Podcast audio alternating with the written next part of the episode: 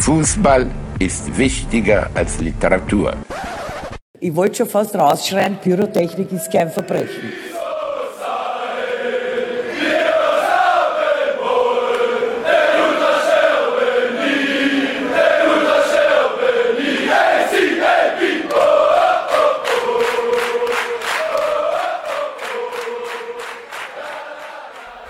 Einen wunderschön und schön, dass ihr wieder am Start seid hier bei Beyond the Ball und damit direkt rein ins Thema. Denn berühmt sind die Geschichten von linken Intellektuellen, die über den Fußball und seine Fans lachten.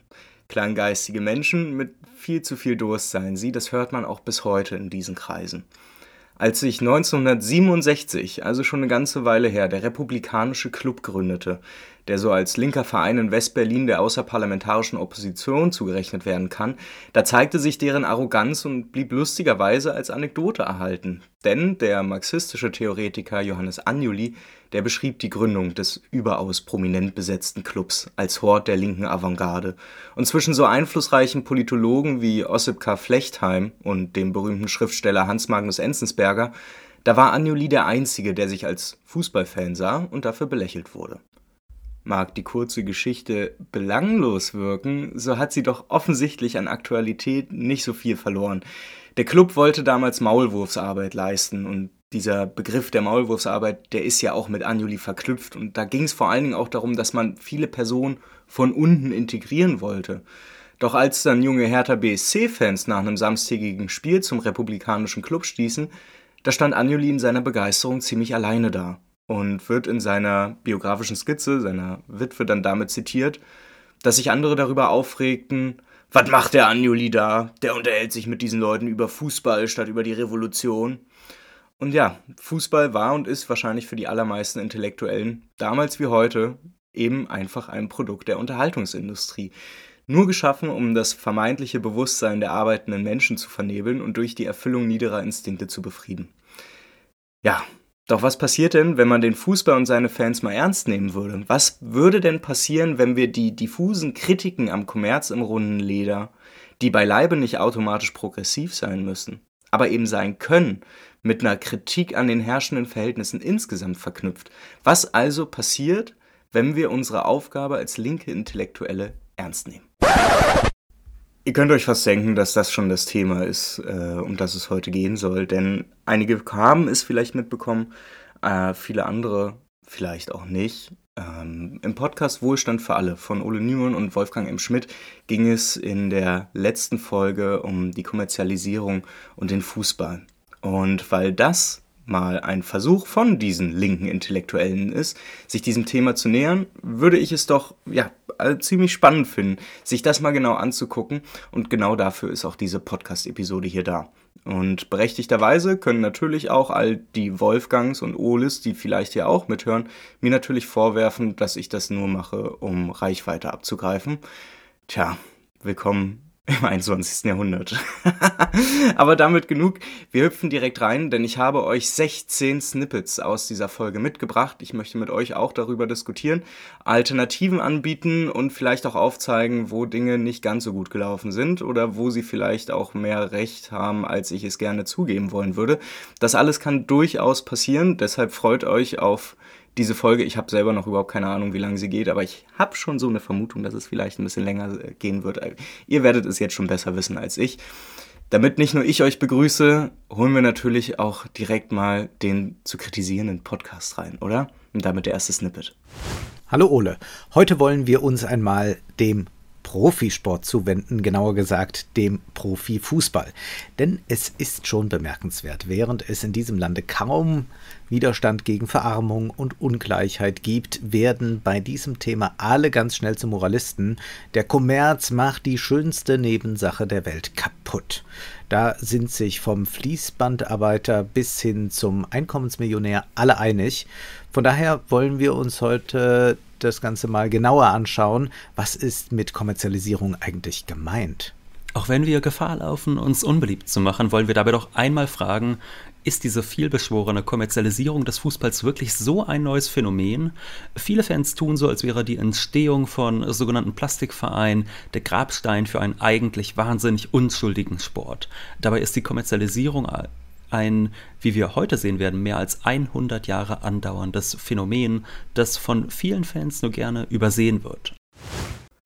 Tja, mit diesen einleitenden Worten geht es bei den beiden auch schon los in das Thema. Und man muss ja so ehrlich sagen, die Einleitungsformulierung, die kennen wir ja so oder so, nicht nur von den beiden, sondern natürlich auch von ganz vielen anderen Leuten, die sich kritisch mit dem Fußball auseinandersetzen.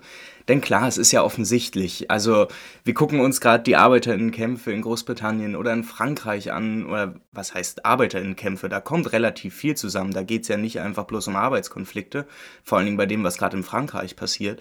Und dann haben wir auf der anderen Seite Deutschland. Und ich glaube, da kann man schon und durchaus gerne, vor allen Dingen als linker Intellektueller, völlig daran verzweifeln, was in diesem Land eigentlich passiert, dass am Ende des Tages eine Demo, die RB Leipzig beerdigen möchte, dann doch irgendwo mehr Aufmerksamkeit bekommt. Natürlich ist das ein Problem und natürlich verführt das auch sehr schnell dazu, dass man den Menschen so ein falsches Bewusstsein vorwerfen möchte. Das mag vielleicht auch gar nicht so weit hergeholt sein. Die eigentliche Frage, die sich aber stellt, ist nicht die, ob die Leute zu blöd sind, um zu wissen, ob der Kommerz 100 Jahre alt ist oder nicht. Aber das ist wahrscheinlich eine Frage, die wir tatsächlich erstmal nach hinten anstellen müssen und stattdessen einmal uns angucken, was die beiden jetzt in ja, in der Folge, die dann 35 Minuten geht, was die alles machen. Denn in dieser Folge haben wir quasi drei Blöcke. Und da kann ich schon mal von Anfang an sagen, der erste Block ist so die Geschichte oder geht zur Geschichte der Kommerzialisierung. Da müssen wir tatsächlich auch direkt äh, rein, weil da sind sehr spannende Ansätze, aber die reichen bei weitem nicht aus, um ein tiefer gehendes Bild der, Gesch der Geschichte des Fußballs, so wie wir ihn jetzt kennen, irgendwie zu bieten. Der zweite Teil, der geht zu FIFA. Und da muss ich ehrlich sagen, da habe ich, da habe ich nach der WM in Katar viel zu vielen Veranstaltungen und tatsächlich auch einer Podcast-Staffel hier gar keine Muße mehr drüber zu reden. Deshalb ähm, lasst es euch allen hier gesagt sein, die dann Bock haben zu diesem Teil, der bei Ole und Wolfgang dann kam, irgendwie dazu noch was zu hören. Hört entweder bei hier beim Podcast in die sechste Staffel rein. Ähm, geht auf rosalux.de slash fairplay. Da sind einige Essays rund um die WM in Katar zu finden und könnten da vielleicht auch mal ein bisschen tiefer gehende Informationen bieten. Ich glaube aber, dass das, was Wolfgang und Ole zu FIFA gemacht haben, ganz grundsätzlich passt und äh, ja, auch spannend ist. Aber wie gesagt, das ist so ein bisschen, ne, nachdem irgendwie gerade eine Wärme in Katar war, hatte das sowieso Hochkonjunktur. Ich war auch wahrscheinlich nicht der Einzige, der sich in diesen zwei, drei Monaten mit Vorträgen äh, sehr gut beschäftigt halten konnte als kritischer Fußballtrottel. Deswegen, natürlich ist da viel gekommen. Der dritte Teil wiederum, der geht so ein bisschen ja, natürlich um das, was wir heutzutage irgendwie sehen. Ne? Also der, der Zeit-Sportchef Christian Spiller nennt das ja den Fluch der Megaclubs, in dem wir leben. Die beiden jetzt im Podcast Wohlstand für alle wollen vor allen Dingen über Investoreneinstiege reden. Aber es geht dann doch irgendwo auch die ganze Zeit um eine Kritik an Fußballfans, beziehungsweise eine Kritik an Fußballfans, weil sie weil sie Ansätze einer Kommerzkritik vielleicht benutzen oder Versatzstücke, die aber überhaupt keinen Sinn ergeben. Ähm, zumindest für die beiden nicht. Und dann bietet es sich doch mal an, dann auch später genau da reinzugehen und für euch dann jetzt eben einmal zu wissen, wie dieser Podcast hier abläuft. Der Teil zu FIFA bleibt komplett weg. Wir schmeißen uns erstmal ganz gemütlich in die Geschichte der Kommerzialisierung, um dann mal über ja, die Folgen, die für uns überhaupt relevant sind, zu sprechen. Denn natürlich bietet es sich an, hier auch nochmal über eine Definition der Kommerzialisierung zu sprechen und da werdet ihr auch definitiv nicht drum herum kommen, weil das, was Wolfgang und Ole anbieten, leider auch nicht ganz ausreicht. Aber es geht eben nicht nur darum. Es soll, anders als bei Wolfgang und Ole, eben nicht dabei bleiben, euch als Fußballfans einfach einen Mittelfinger zu zeigen und zu sagen, dass ihr es nicht verstanden habt. Und äh, oh Wunder, es ist, es ist irgendwie eine geile Disziplin, Fußballfans zu erklären, wie dumm sie sind. Aber Fußballfans sind ja nicht einfach nur Fußballfans. Und deshalb müssen wir ja auch darüber sprechen, aus einer Perspektive, die verändern möchte und die irgendwie den Status quo nicht so behalten möchte, wie man dann das des Deutschen liebstes Hobby und ausgerechnet auch mit die größte Subkultur, die wir in Deutschland haben, nämlich die Ultrakultur, wie man damit umgehen könnte als linker Intellektueller. Da soll es dann ganz am Ende hingehen. Ich hoffe, ihr habt Bock drauf und wir schmeißen uns jetzt erstmal in die Frage rein, woher kommt denn der Fußball wie wir ihn kennen. Für viele gilt Fußball bis heute als der klassische Arbeitersport. De facto entstammt das Spiel aber britischen Elite-Universitäten, an denen damals auch viele Aristokraten studierten.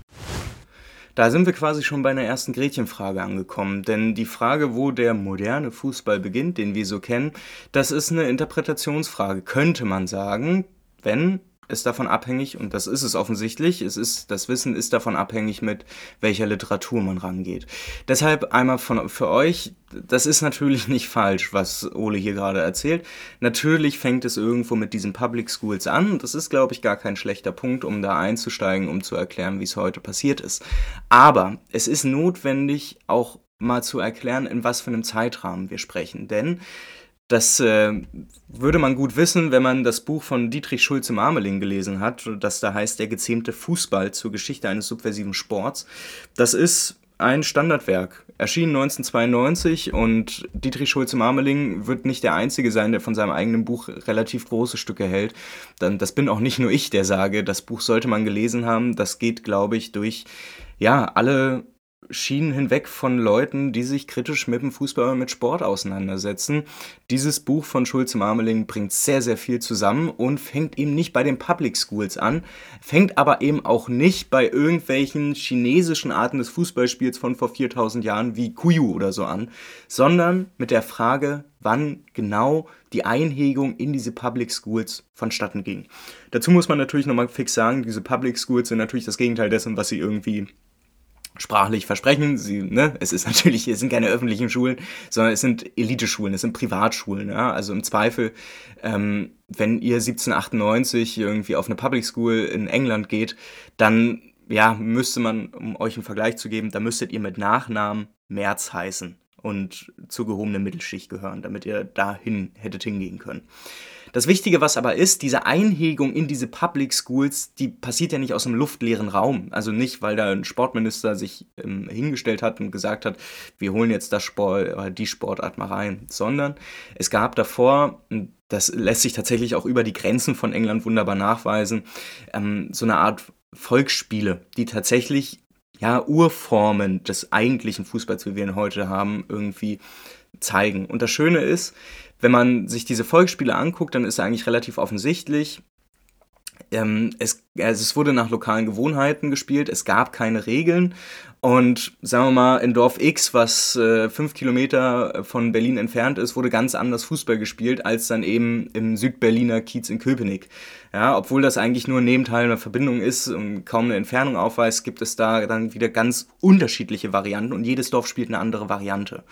Das Wichtige ist, dass dieses alte Spiel ohne Regeln, dass das eine gewisse Tradition hat und die sich auch bis heute zeigt. Es gibt tatsächlich nämlich einige Varianten dieser sehr alten Volksspiele, die sich auch bis heute gehalten haben und von denen ihr wahrscheinlich schon mal was gehört habt, wenn ihr Spiegel TV bei YouTube abonniert habt oder wenn ihr so ein bisschen, wenn euer YouTube-Algorithmus weiß, dass ihr ab und zu mal gerne Fußballvideos guckt.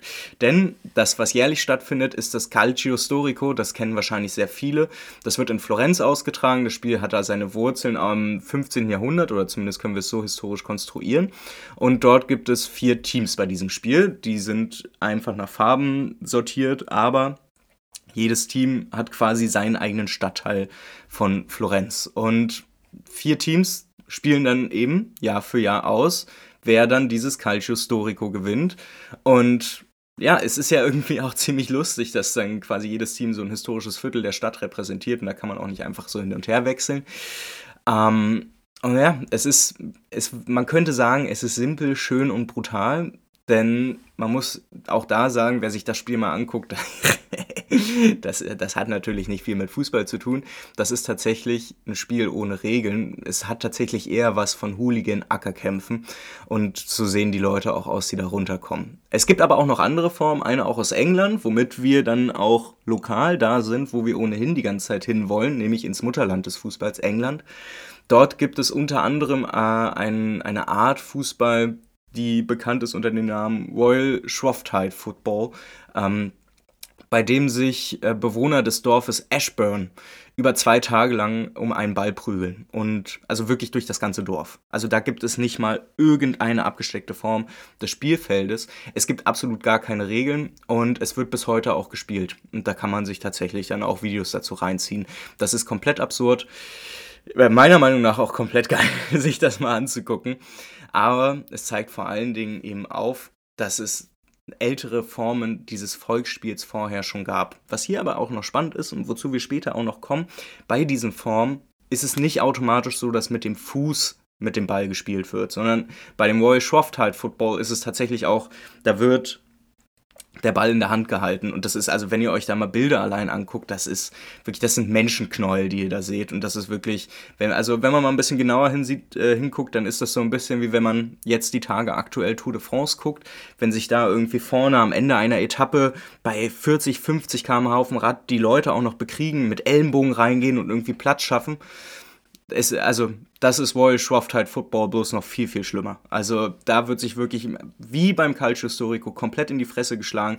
Es hat tatsächlich für mich etwas von Ackerkämpfen, was ich ganz, also was mich persönlich irgendwie ein bisschen anfixt, aber das ist vielleicht auch einfach mein Problem.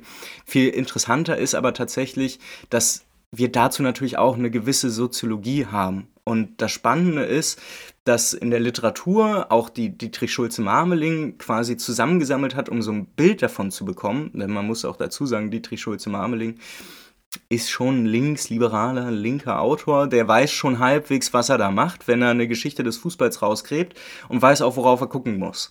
Und was er herausgefunden hat, ist schon, ja, es ist das, was überall häufig genannt wird, es war ein Spiel der Bauern und Gesellen. Es war also ein Spiel der Subalternen, der beherrschten Klassen. Dieses Spiel ohne Regeln und, das wollte Dietrich Schulze-Marmeling nicht wahrhaben, das ist aber in der jüngeren Forschung auch mittlerweile rausgekommen, anders als wir es uns vorgestellt haben haben da nicht einfach bloß, weil es ja so ein animalisches Spiel ist, da haben nicht nur Männer gegenseitig geboxt, sondern da waren tatsächlich auch nicht-männliche Personen dabei. Natürlich ne, das ist, wir sollten die jahrhundertelange äh, Aufrechterhaltung des äh, Patriarchats da nicht rausdenken. Nichtsdestotrotz haben es immer auch nicht-männliche Personen versucht und geschafft mitzuspielen. Und aus genau dieser Entwicklung passierte dann die Einhegung dieser Volksspiele in die Public Schools. Und da ist dann eben auch die Frage dann relativ offensichtlich, warum? Und ich glaube, es ist da relativ simpel zu sagen, dass der Sport davor in einer sehr unregulierten freien Version überall woanders anders gespielt wurde und dadurch eben, das kann man sich eben auch denken, eine Gefahr für die Öffentlichkeit darstellte. Also ein Spiel, bei dem sich Menschen eben nicht nur überall raufen, sondern wo es auch größtenteils gar keine abgegrenzten Spielfelder gibt, wo man sich an keine Regeln hielt, wo man sich munter prügelte, währenddessen Freundschaften schloss, viele Leute Spaß hatten, viele Leute bestimmt auch Schmerzen hatten passierte aber vor allen Dingen eine Sache. Die Leute, die da spielten, hatten keine Zeit. Und zwar für die Bewirtschaftung des Grundbodens. Und der gehörte ja damals noch offiziell den Feudalherren. Und natürlich haben die dann gesagt, Leute, so, sowas, nee, das geht nicht, das müssen wir wegbekommen.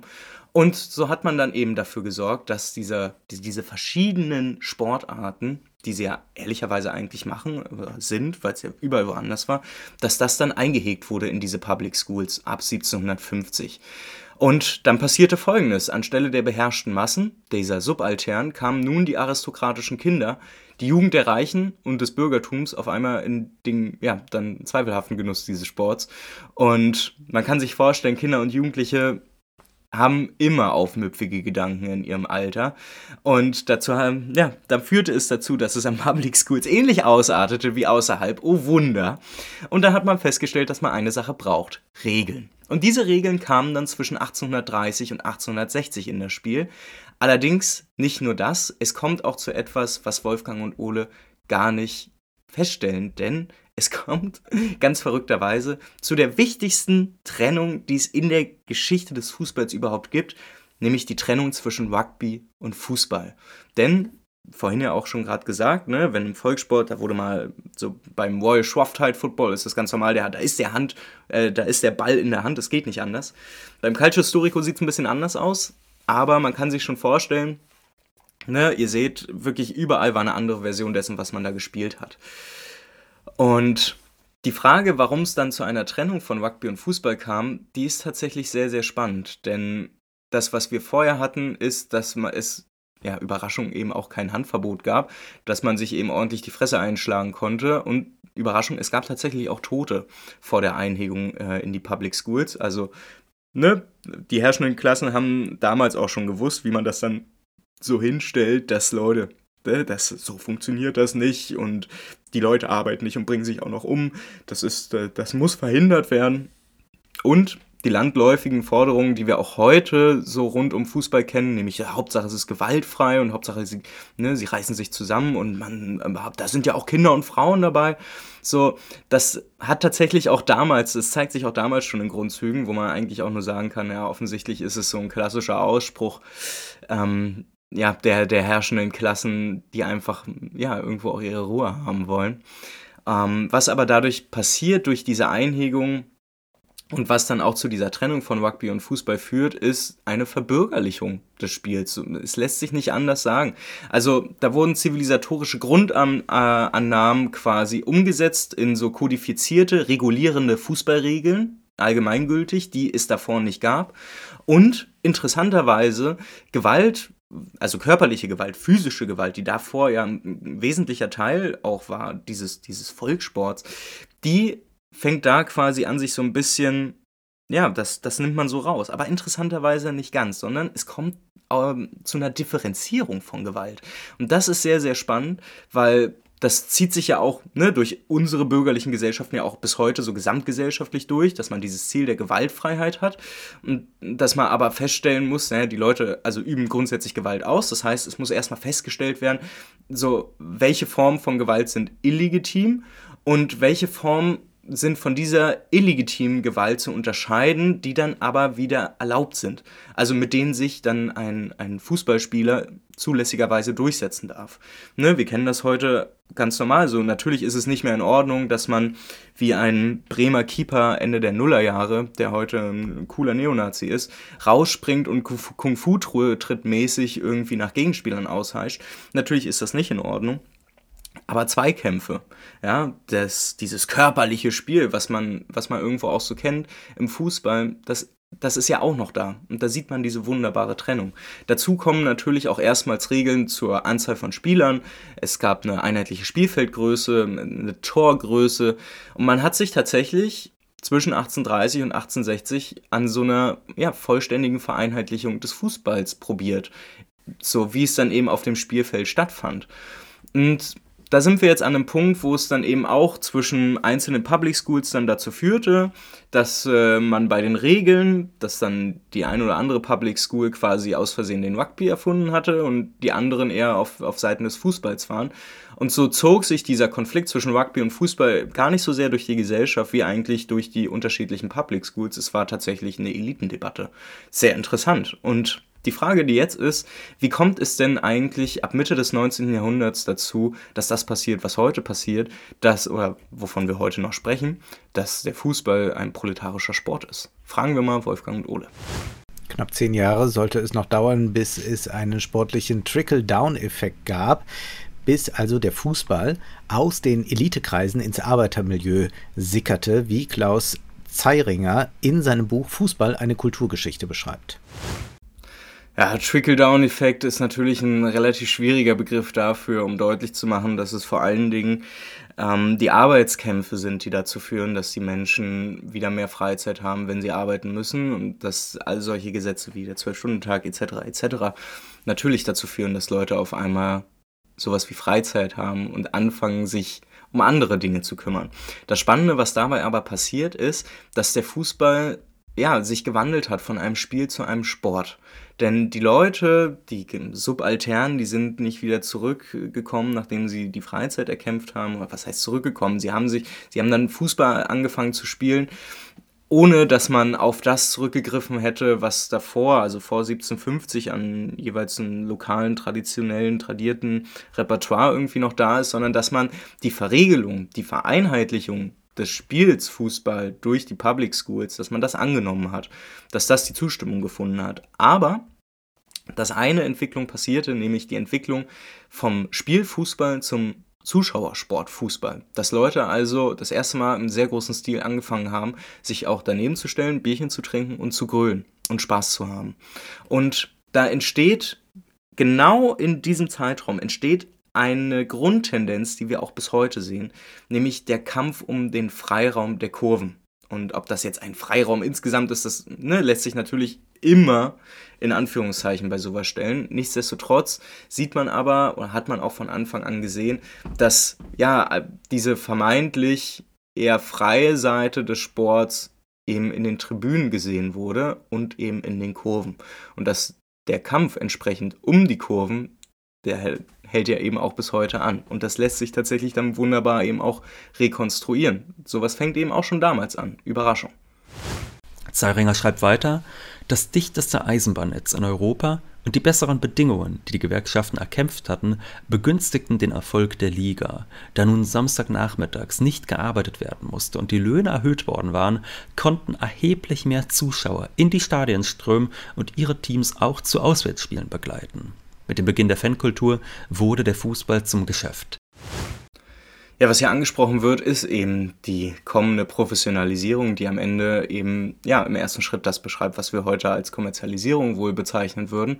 Und doch ist es ein bisschen spannender, als das so anklingt. Denn dieser Professionalismus, der hier anklingt, der ist ein bisschen mehr als das einfach, denn es geht tatsächlich von Anfang an vor allen Dingen dann eben auch darum, ob bezahlt wird, wer Fußball spielt. Und der Autor Dietrich Schulze-Marmeling, der hat ja, der hat die These aufgestellt, dass diese Erlaubnis zur Lohnarbeit im Fußball nicht etwas war, was von oben, von den herrschenden Klassen auch nur annähernd gewollt war, sondern was tatsächlich eher die Maßnahme einer Befriedungsmaßnahme hatte, damit die herrschenden Klassen eben nicht die Kontrolle über das Spiel verlieren, denn die herrschenden Klassen haben damals schon, das sagen Wolfgang und Ola auch in ihrem Podcast richtigerweise, schon dafür gesorgt, dass die Strukturen, die Organisation des Fußballs eben in bürgerlichen Händen bleibt. Die Football Association, der erste Fußballverband, ähm, übrigens auch bis heute FA, ne, das ist der englische Fußballverband, ähm, das ist ein bürgerlicher Verband und der hat eine Hegemoniestellung, ganz überraschend, ne, weil Monopol. und dieser Verband hat tatsächlich wenig ähm, damit zu tun, ob jetzt ähm, proletarische Leute irgendwo Fußball spielen. In diesem Verband sind nur Leute aus der bürgerlichen Klasse, ähm, teilweise aus der aristokratischen Klasse noch organisiert.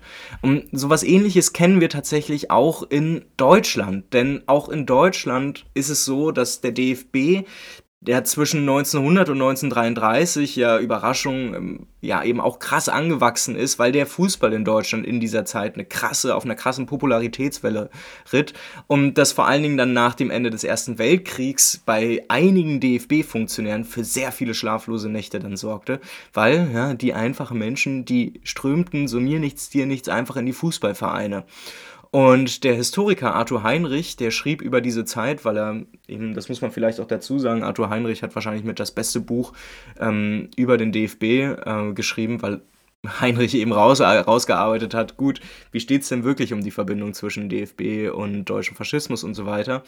Und äh, ihm ist aufgefallen, dass die Funktionärskaste im DFB, die ja eben übrigens sehr royalistisch geprägt war und gut bürgerlich, dass äh, man da wirklich krasse Angst hatte vor etwas, was dann innerhalb dieser Kaste Massenregiment genannt wurde. Also, dass der Fußball tatsächlich in dem Zeitraum einen, krasse, einen krassen Boom erlebt hat. Ähm, 1914 gab es so knapp 190.000 Mitglieder beim DFB und Anfang 1920 waren wir schon bei knapp 500.000, also 300.000 mehr. Und das ist dann wirklich, also wenn man sich die Zahlen noch weiter anguckt, ihr könnt ja mal bei, bei Insta auf den Account des Papirossa Verlags gehen. Da gibt es, äh, ich glaube, drei oder vier Postings zu Christian Bartlaus Buch Ballverlust und da sind diese Zahlen auch nochmal ähm, in, einem, in einem Posting versteckt. Ähm, man sieht man es schon sehr krass, dass es da genau dazu führte, dass ein bürgerlicher Verband, also ein, ein, ein, ein Fußball, der durch die, durch die herrschenden Klassen quasi organisiert und irgendwie noch in den Händen gehalten wurde, aber ehrlicherweise auf einer Basis der proletarischen Massen stand. Und davor hatten die tatsächlich auch krasse Angst. Also der damalige DFB-Vorsitzende, also Anfang der 1920er, Hinze, der meldete sich damals zu Wort mit folgender Aussage, Zitat, Pflicht der Vereine ist zunächst, bei der Aufnahme von Mitgliedern vorsichtiger zu sein. Das Wohl und Wehe des Vereins und unseres Sportes muss über alles gehen, selbst auf die Gefahr hin, mit der Zahl der Mitglieder hinter der anderer Vereine zurückzustecken. Und das ist ganz interessant, denn natürlich gab es damals nicht nur den DFB, es gab auch den Arbeiterturn- und Sportbund und es gab dann auch ab Ende der 20er auch noch eine kommunistische Spaltungsversion dessen, die wir heute auch als Rotsport kennen. Ähm, deshalb es gab Alternativen, es gab Verbandsalternativen zum Deutschen Fußballbund. Aber diese Verbandskonkurrenz, ja, sagen wir mal so, die war für den DFB nicht sonderlich hinderlich, weil man in der Weimarer Republik sich dann ja, offensiv, demokratiefeindlich positionierte und weil man schon in den 1920er Jahren führende Funktionäre in seinen Reihen hatte, die damals auch schon NSDAP-Mitglieder waren oder ihr ideologisch sehr, sehr nahe standen und tatsächlich auch noch richtig viel Shit für den DFB damals geschrieben haben.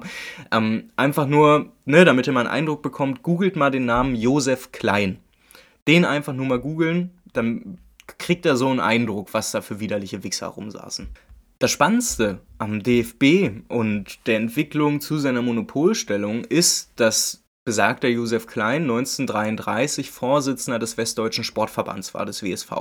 Und der war damals sehr, sehr wichtig im DFB und so hatte der Vorsitzende des Westdeutschen Sportverbands natürlich auch einiges zu sagen. Und wir wissen, 1933 da haben wir es mit dem Aufstieg, Aufstieg des deutschen Faschismus zu tun und eben mit besagter Gleichschaltung. Und das ist das ganz Interessante, denn Josef Klein hatte sich dann nach dieser Gleichschaltung zu Wort gemeldet, öffentlich, und gesagt, Zitat, über die Gleichschaltung des WSV war ja, Josef Klein sich mit seinem Amtsvorgänger einig, sie sei völlig und jetzt kommt das eigentliche Zitat, sie sei völlig überflüssig, da hier nie demokratische Strömungen zutage getreten seien, die etwa eine Reform an Haupt und Gliedern erforderlich werden ließen.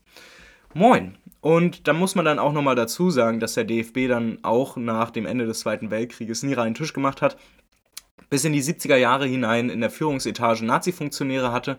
Und ja, das ist dann schon ein sehr, sehr spannendes Bild, was uns hier einmal aufgeht und was deutlich macht, dass dieser Prozess der Kommerzialisierung ein bisschen widersprüchlicher ist, als wir es denken. Denn der DFB, wie, als, äh, wie auch die Nazis, die haben sich lustigerweise gegen eine Professionalisierung ausgesprochen. Und das, obwohl sie ja eigentlich aus den herrschenden Klassen kamen, was sehr, sehr spannend ist. Denn für die ersten Schritte der Professionalisierung, dafür sorgten so liberale Unternehmer wie der erste Präsident des ersten FC Köln.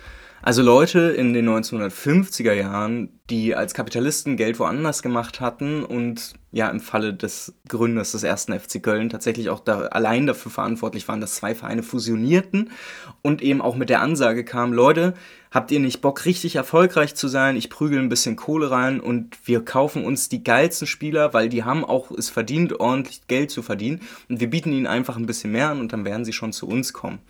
Das ist tatsächlich der Konflikt oder die Konfliktlinie, die im deutschen Fußball zur Professionalisierung führte.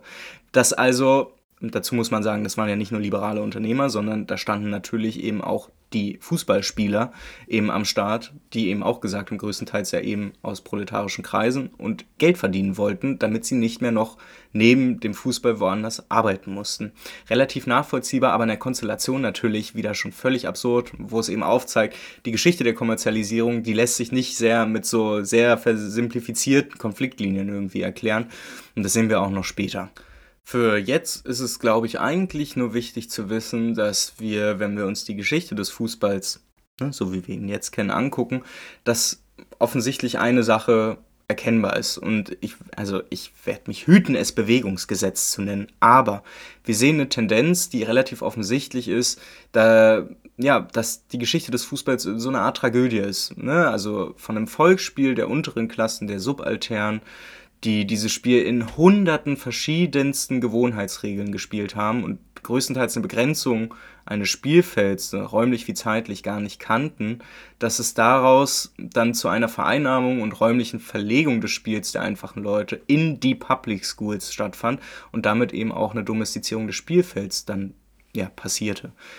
Der Fußball wurde somit zu einer Tragödie seiner selbst, aber Bewegung bricht ja eben nicht an diesem Punkt ab und so muss man dann halt eben sagen, als es für die Subalternen wieder so etwas wie Freizeitmöglichkeit gab, ne, von der Zeit her allein schon, da ist man dann, da hat man sich diesen Fußball angeguckt und ist hingegangen, hat es selbst gespielt und, das ist glaube ich für, eine historisch, für ein historisches Verständnis des Fußballs sehr wichtig, aber nicht nur das, sondern er wurde eben auch zu einem Zuschauersport, weil die Menschen nicht nur die Vereinheitlichung des Spielfelds und der Fußballregeln akzeptierten, sondern offensichtlich auch in den Kurven und Rängen etwas sahen, wo sie ja, wo sie eben Mensch sein konnten. Und was eben dazu führt, dass der Fußball zu dem Sport wird, den wir bis heute eben so kennen.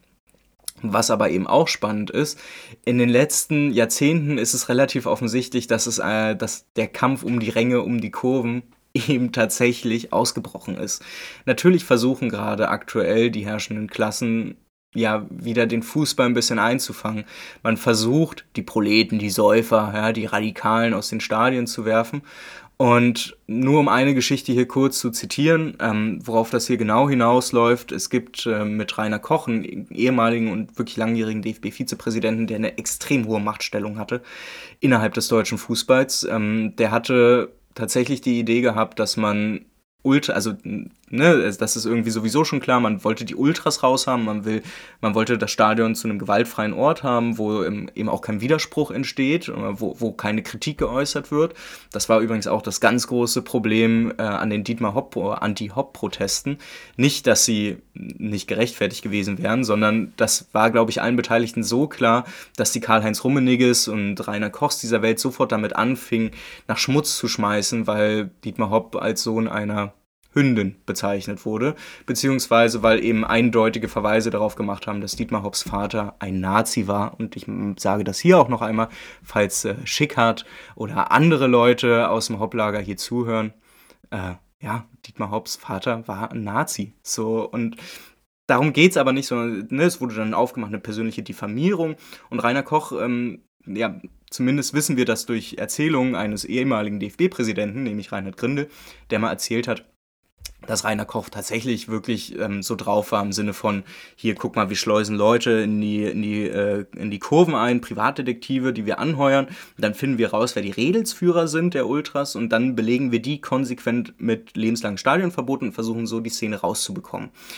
Das ist relativ offensichtlich schon ein Kampf um die Ränge und die Tribünen und dass da auch InnenpolitikerInnen seit Jahrzehnten genau da mitmachen und man da Hand in Hand geht, ich glaube, das, das sollte man fast nicht mehr belegen müssen, oder? Sie mich das vielleicht so ausdrücken. Nö. Da kommen wir jetzt aber mal ein bisschen weg, nachdem wir hier knapp 40 Minuten schon über die Geschichte des Fußballs gesabbelt haben und kommen mal ein bisschen mehr in Richtung einer Kommerzialisierungskritik. Wir überspringen jetzt auch bei Wolfgang und Ole einen ziemlichen Teil und kommen zu deren Fazit, nachdem sie sich die FIFA als Institution mal ein bisschen angeguckt haben, ohne sie aber wirklich eingebettet haben zu wollen, was eigentlich viel spannender wäre, ne? so ein bisschen in die Fußballindustrie, also was heißt Fußballindustrie? Das, wie funktioniert der Fußball, auf welchen verschiedenen Ebenen, wer konkurriert da mit wen, wer sind eigentlich, ja, ich möchte ja nicht sagen, dass es hier um Kapitalisten geht, aber wer sorgt denn eigentlich ne, für die Vermarktung des Spiels? Also wer ist eigentlich ein Grundtreiber für die Kommerzialisierung? Da könnte man schon darauf kommen, dass es Verbände sein müssen und dass die aber dann wiederum auch ganz unterschiedlich wirken, je nachdem, was sie für eine eigene Institutionengeschichte reingeschrieben haben, weil die UEFA beispielsweise ja tatsächlich nicht nur einfach auf europäischer Ebene funktioniert, sondern tatsächlich so eine Art sozialdemokratischen Touch hat im Sinne von, die UEFA hat tatsächlich ein Interesse der Regulierung und der Regulierung des europäischen Fußballmarktes. Das sieht man bei der UEFA auch, weil man kann sich immer drüber lustig machen, Financial Fairplay Regelungen zu greifen nicht, aber sie werden tatsächlich eben versucht durchzusetzen. Es ist wohl dann eher auch so ein bisschen ja, eine Machtproblematik, was UEFA angeht. Das, ist, das sieht ja bei der FIFA wieder ganz anders aus. Die funktioniert auch ganz anders auf globaler Ebene. Aber wie gesagt, dafür Verweis auf die sechste Staffel ähm, hier bei, in diesem Podcast oder geht tatsächlich äh, auf rosalux.de slash fairplay. Lest euch da die Artikel zu, könnte vielleicht ein bisschen spannender sein. Jetzt kommen wir aber zu dem Fazit, was dann eben bei Wolfgang und Ole nach diesem Part rauskommt um das Ganze rechtssicher zu formulieren, man könnte meinen, ja, in einer Welt mit Meinungsfreiheit ist auch diese Meinung legitim, dass die Gemeinnützigkeit der FIFA durchaus in Frage gestellt werden kann, wenn sich über die Kommerzialisierung der FIFA beklagt wird. Dann haben diese Kritiker recht und diese Kommerzialisierung äußert sich eben nicht einfach bloß in hohen Gewinnen durch TV-Rechte oder in kleineren und größeren Korruptionsskandalen, sondern im schlimmsten Fall in verlorenen Menschenleben. Gegen diese Kommerzialisierungskritik ist wirklich wenig zu sagen. Was ist aber mit denen, die die Übernahme des Sports durch Investoren anprangern? Diese Beschwerden, die hört man ja von passionierten Fans viel häufiger als eine sachliche Kritik am Weltfußballverband. So, jetzt kommen wir an einen Punkt, wo Wolfgang und Ole einfach schwierig werden, weil sich so ein bisschen die Frage stellt, wie, und das werden wir gleich noch in mehreren Snippets äh, sehen, wo, und es tut mir wirklich leid, ich schätze Wolfgang und Ole eigentlich ansonsten sehr, aber vor einigen dieser Dinger muss man eigentlich Triggerwarnungen machen, weil sie glauben, dass die Leute einfach nur ein bisschen kitzeln. Was sie aber machen, ist das also wirklich fast schon peinliche Präsentieren von Ahnungslosigkeit, was äh, Fußball und Fankulturen angeht. Und damit eben natürlich auch, das passiert lustigerweise automatisch bei einigen linken Intellektuellen, dass man so ausblendet, dass es tatsächlich viele sehr kluge Gedanken dazu gibt, die ein bisschen strukturierter in diese ganzen Fragen einordnen. Allen voran, welche Arten von Kommerzkritik existieren hier eigentlich? Denn das passiert eigentlich die ganze Folge über, dass die ganze Zeit immer so vorgeworfen wird, die Fans sind zu blöd. Und das, also die Frage, die sich ja schon stellt, ist, welche Fans meint ihr denn? Also wer ist denn wir? Wer ist dieser Akteur? Weil wenn ich mir denke, also alle Leute, die bei Vorträgen von mir waren, kennen das Bild vom 2. oder 3. November 2019, als Union das erste Mal gegen Hertha in der ersten Bundesliga spielt und es so ein Foto gibt, wo drei Bekloppte auf dem Zaun hängen und sich freuen. Einer davon bin ich, der andere ist Finch asozial und der andere ist ein Kumpel von mir. Und dazu muss man ja ehrlicherweise schon sagen, dass Finchi und ich wahrscheinlich gar nichts gemeinsam haben. Oder vielleicht, wahrscheinlich am Ende vielleicht doch ein bisschen was, aber vielleicht auch nicht. Man könnte zumindest allen voran erstmal sagen, dass die sag mal, dass die politischen Prägungen und auch so, wie man irgendwie seiner Umwelt irgendwie begegnet, dass da so Grundannahmen bei mir wahrscheinlich deutlich anders sind, als das, womit Finchi auf diese Leute zugeht. Und da stellt sich schon so ein bisschen die Frage, es ist doch offensichtlich, dass Finch wahrscheinlich einen anderen Kommerzbegriff im Kopf haben wird als ich. Und jetzt die Frage, aber nichtsdestotrotz ist, dass wir beide ja in diesem Fußballkosmos stattfinden als Fans. Und Wolfgang und Ole quasi dazu kommen, dass wir beide irgendwie ein und derselbe Akteur sein sollen. Was natürlich insgesamt gar nicht mal so falsch ist. Aber die Frage eben doch stellt, was für eine, also was für eine kaputte Kommerzkritik, bei wem wollt ihr denn vorwerfen? Und da bietet es sich ja eigentlich an, sich mal irgendwie Leute zu schnappen, die wissenschaftlich zum Fußball arbeiten und auch ein bisschen was auf dem Kasten haben, wie beispielsweise Peter Tschosch. Peter Tschosch hat einen Artikel geschrieben, einen wissenschaftlichen Artikel, den ihr auch alle gegoogelt bekommt. Der Artikel heißt Kommerzialisierung als Motor fankultureller Oppositionsbildung. Und das, was Peter hier vor allen Dingen macht, ist, dass er versucht aufzuzeigen, dass es so zwei Prototypen der Kommerzkritik gibt. Damit hätte man schon mal relativ gut aufgliedern können, dass man nicht alles über einen Hut bügeln kann. Denn natürlich gibt es auf der einen Seite eine konservativ-nostalgische Kritik, die zumeist reaktiv bleibt und den Fußball auf seinen eigentlichen alten, teils archaischen Kern festhalten will. Dass der so nicht existiert, das Klar, das ist natürlich Aufgabe von linken Intellektuellen, das auf, äh, so deutlich zu machen. Ja? Also ich meine, im Hegelschen Sinne, finde ich, ist es aber auch gar nicht so verkehrt, mal immer mal wieder so zu sagen, ja, wir wollen uns den Fußball wieder zurückholen. Also natürlich ergibt es, es ist historisch nicht richtig und es ist auch analytisch, glaube ich, nicht richtig, offensichtlich. Aber der Punkt ist doch, dass wir nicht nur die kaputte Scheiße der letzten 150 Jahre haben, wie es Wolfgang und Ole bezeichnen, sondern dass wir tatsächlich auch Frühformen von davor haben, an die es anzuknüpfen gilt, um quasi ne, so eine Art Synthese für etwas Besseres für morgen zu schaffen. Und das braucht es, ja, und dass man da vielleicht auch ein bisschen verklärt, um strategische äh, Türen zu öffnen, das mag durchaus sein. Ich glaube auch nicht, dass es per se gefährlich ist. Man muss halt wirklich gucken, wie man es macht. Es einfach über den Kamm zu bügeln, macht schwierig, denn da vergisst man, dass es auch eine andere Kommerzkritik gibt, nämlich eine vielmehr proaktive bis emanzipatorische Kritik, die sich eben dieser konservativ-nostalgischen Kritik entgegen auf der anderen Seite formiert, die die Fortschritte der Kommerzialisierung nicht unbedingt zurückweist, weil klar ist, dass es Widersprüche gibt, die man nicht einfach in einem Professionalismus versus Amateurismus rausbügelt, indem man sagt, wir sind für einen Amateurismus und wir sind Fußballromantiker. Natürlich funktioniert das nicht. Bestimmte Errungenschaften, ja, da, da muss man eben drauf zurückgreifen. Ne? Auch die Öffnung des Stadionpublikums. Da gibt es ganz, ganz viele Dinge. Also auch quasi die Bekämpfung von Rassismus in den Stadien, auch eine zivilgesellschaftliche Entwicklung der BRD, so in den Neun Ende der 90er Jahre, ähm, etwas, wo David Jünger sagt, das ist so eine, Zitat, nachgeholte Zivilisation im, im Interesse des Marktes, ist ja nichtsdestotrotz auch etwas, worauf sich ganz, ganz viele Ultraszenen wiederum auch berufen und deutlich machen, dass es auch ihr Verdienst ist oder ihr Teilverdienst ist. Es gibt sehr, sehr viele Ultragruppen, sehr viele Fanszenen bei verschiedenen Vereinen, die antirassistische Fußballturniere machen. Und wenn ein Konsens stark ist innerhalb der Ultrasubkultur, dann ist es so ein antirassistischer Konsens. Und dann bietet es sich vielleicht also nur doof gedacht. Dann bietet es sich vielleicht an, schon an diesem Punkt nicht immer nur raufzuschlagen, sondern wenn man feststellt, ah, da ist so eine Art antirassistischer Konsens da, vielleicht gäbe es da dann auch eine Überlegung, Leute wie Bafta Sabo oder Eleonora einfach auch mal dazu zu zwingen und zu sagen, hier geht mal zu Fußballfans und unterhaltet euch mit denen über eine gute marxistische Kritik des Rassismus. Das wäre vielleicht auch ein Weg, wenn man denn schon oder wenn man diese Unterscheidung akzeptiert oder was heißt akzeptiert, wenn man sie selber auch so annimmt, dass es offensichtlich ne, nach Peter eben zwei Prototypen von Kommerzkritik geben kann und dass beide tatsächlich auch sichtbar und wirksam sind. Auch linke Fußballfans sind übrigens daran sehr gut, sich einzubilden, dass ihr Verein für irgendwelche besonderen Werte steht, den wahnsinnig von anderen Clubs und vor allem auch von anderen Fans abheben.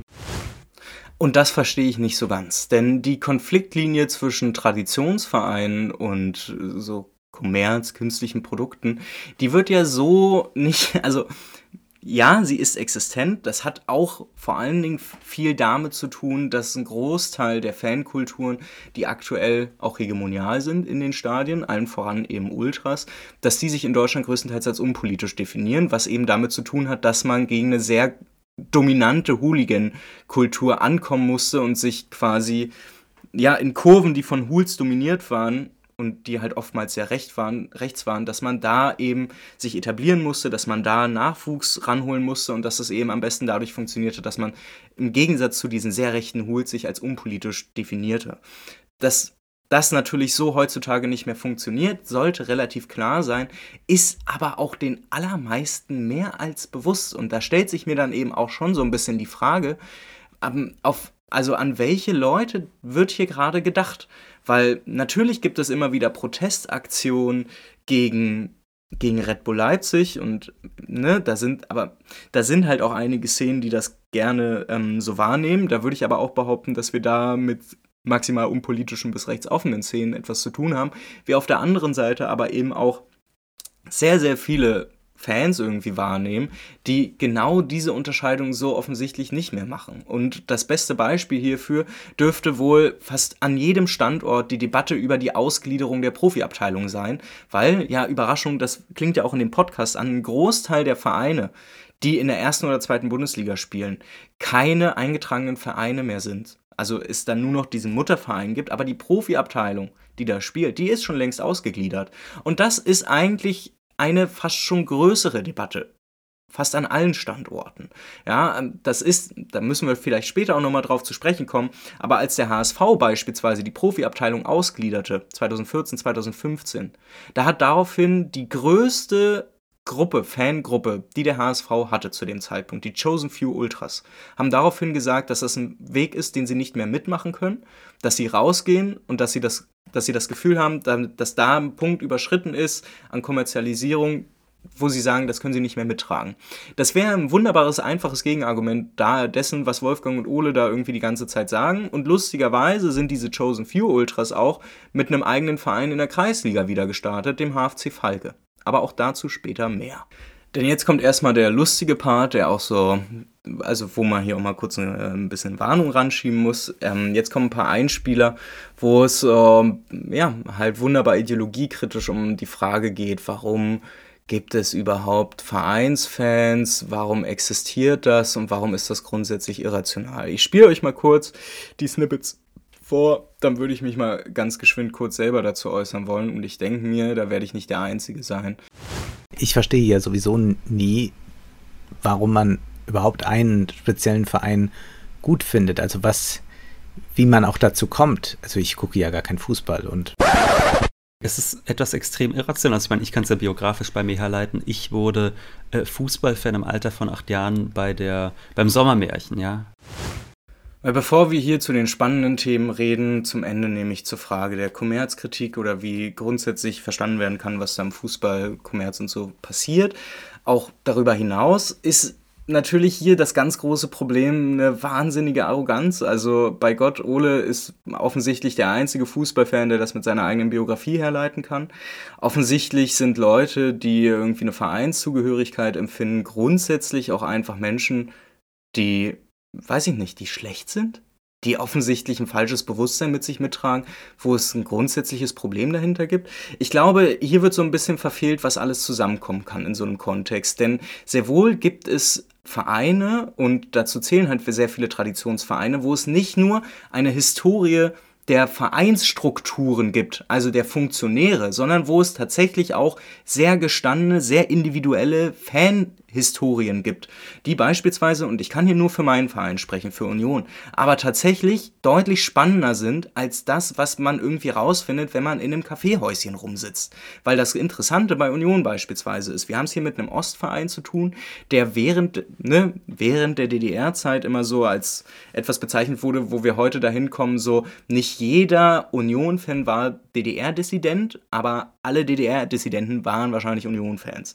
Was, wo auch ein bisschen dann erklärt, warum beispielsweise Fans des ersten FC Magdeburg sagen, ja, wenn wir uns ostdeutsche Vereine angucken, dann sind die Unioner eigentlich wie die, das sind die Wessis unter uns. Und nichtsdestotrotz kann man auch bei Union Dinge erleben, die deutlich über das hinausgehen, was da gerade kritisiert wird, nämlich dass der Verein, das Spiel dass das kommerzialisiert ist und dass ich, also was, ne, das ist halt fernab von dem, was die Leute da noch reinprojizieren. Das mag auch durchaus sein, aber das ist nicht der Kern dessen.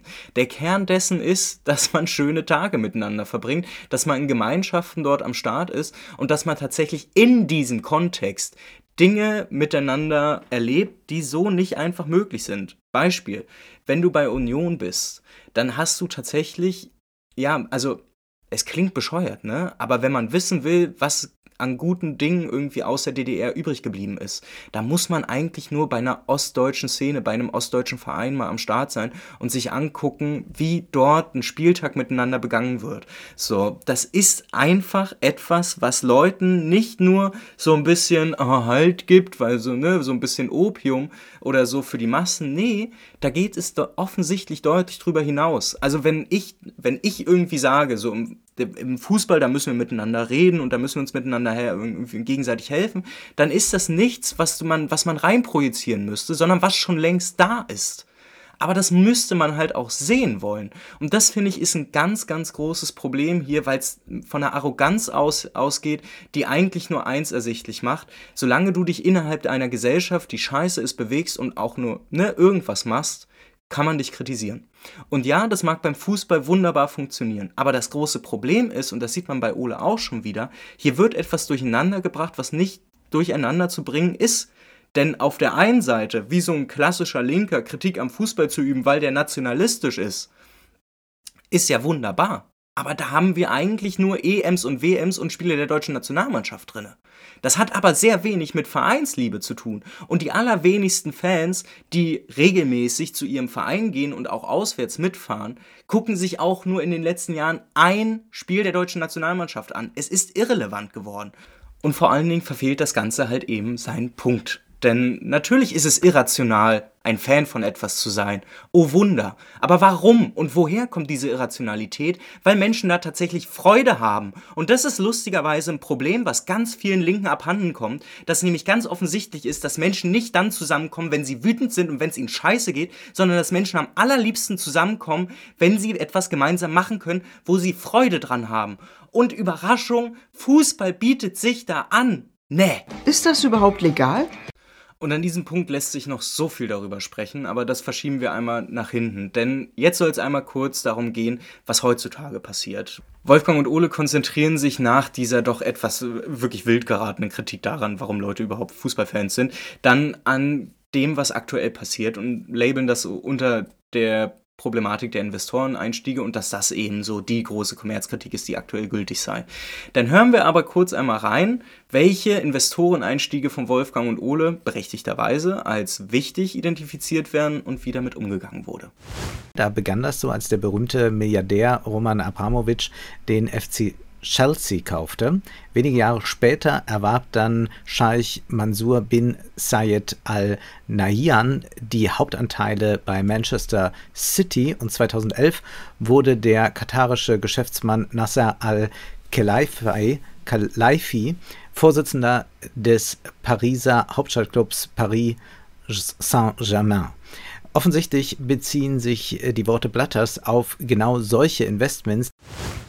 Dazu muss man wissen, Wolfgang hat davor ein Zitat vom ehemaligen FIFA-Präsidenten Sepp Blatter gebracht, der sich ebenfalls über den ja, steigenden Kommerz zum Fußball aufgeregt hat. Und das Lustige, was hier jetzt aber gerade völlig, also was in der Ideologiekritik völlig verloren geht, ist, warum werden denn ausgerechnet ein Russe und Leute aus der arabischen Halbinsel so kritisiert? So, warum wohl? Also, woher kommt das? Rassismus. Es ist das Problem des Rassismus. Das ist nicht einfach, ja, das ist halt eine falsche Kommerzkritik, ja, aber da hätte man auch mal deutlicher sagen können, warum. Das ist das Problem einer maximal verkürzten Kommerzkritik, dass sie, dass sie sich konstituiert über Rassismus und dass es tatsächlich bei der Kritik an der WM Katar, dass da sehr ähnliche Sachen und sehr ähnliche Tendenzen eben auch wieder sichtbar waren. Das heißt aber nicht, dass alle Leute, die im Fußball sind, deshalb Rassisten sind. Also so funktioniert es halt eben nicht. Und das ist, glaube ich, auch das viel interessantere Problem hier die ganze Zeit. Es wird suggeriert, dass Fußballfans immer so über alles nachdenken. Aber die Frage, die da aufkommt, nämlich, dass die Investoreneinstiege, das wird als das große Übel gesehen. So als wenn die Leute, die seit 30 Jahren zum Fußball gehen, sich nicht mehr daran erinnern können, wie es Anfang der 90er war und wie die Champions League entstand, wie die Premier League entstand. Das hat nichts mit irgendwelchen Investoren aus Fern- oder Nahost zu tun, sondern es hat tatsächlich mit eigenen Leuten, mit eigenen Leuten zu tun. Das heißt, zu glauben, dass jeder, also jeder Mensch im Fußball mit so einer Kritik vor sich herläuft, so eine Art von Kommerzkritik irgendwie reinballert, das ist schon arg schwierig. Sie ist nichtsdestotrotz existent, aber dann sollte man sie halt eben auch deshalb kritisieren, weshalb sie so problematisch ist. Sie ist rassistisch. So, nichts anderes. Sie ist verkürzt und rassistisch und sie ermöglicht eben überraschenderweise nicht den Gang zu einer emanzipatorischen Kommerzkritik, sondern sie eröffnet offensichtlich die Tür zu einer konservativ-nostalgischen Kritik. Dass es aber eben auch anders geht, das wird hier eben auch komplett vergessen. Und das beste Beispiel dafür, dass es anders geht, das wurde ja in den letzten Wochen und Monaten erst gezeigt. Denn die DFL, die Deutsche Fußballliga, also die Interessensvertretung der 36 Profivereine, eine eigene institutionelle Ausbildung, möchte man sagen, so ein bisschen auch aus dem DFB heraus, wieder ne, eigenes Thema fast schon die wollte Anteile verkaufen. Und zwar über zwei Jahrzehnte an den Gesamteinnahmen, die die Liga hat, vor allen Dingen über TV-Verträge. Und dafür hat man Investoren gesucht, der das haben wollte und dafür, ne, für diese Anteile dann eben einmal zwei Milliarden Euro zahlt, damit frisches Geld reinkommt. Die Entwicklung ist gar nicht so unüblich, denn viele andere nationalen Ligen haben das schon längst gemacht, um nach den ja, finanziellen Schieflagen während der Corona-Pandemie dann auch wieder frisches Geld reinzubekommen. Also sowohl die spanische als auch die italienische italienische Liga haben genau das gemacht. Deshalb wollte die DFL-Spitze das offensichtlich auch so machen. Und obwohl man versucht hat, still und heimlich das Thema einfach durchzuboxen, haben es lustigerweise genau diese Fans ja geschafft, dass es eben nicht passierte. Und da ist eben schon sichtbar, wie also wie der Prozess der Kommerzialisierung eigentlich funktioniert. Denn die Fanproteste haben, also muss man ehrlich sagen, so die haben dazu geführt, dass der Investoreneinstieg dann verunmöglicht wurde.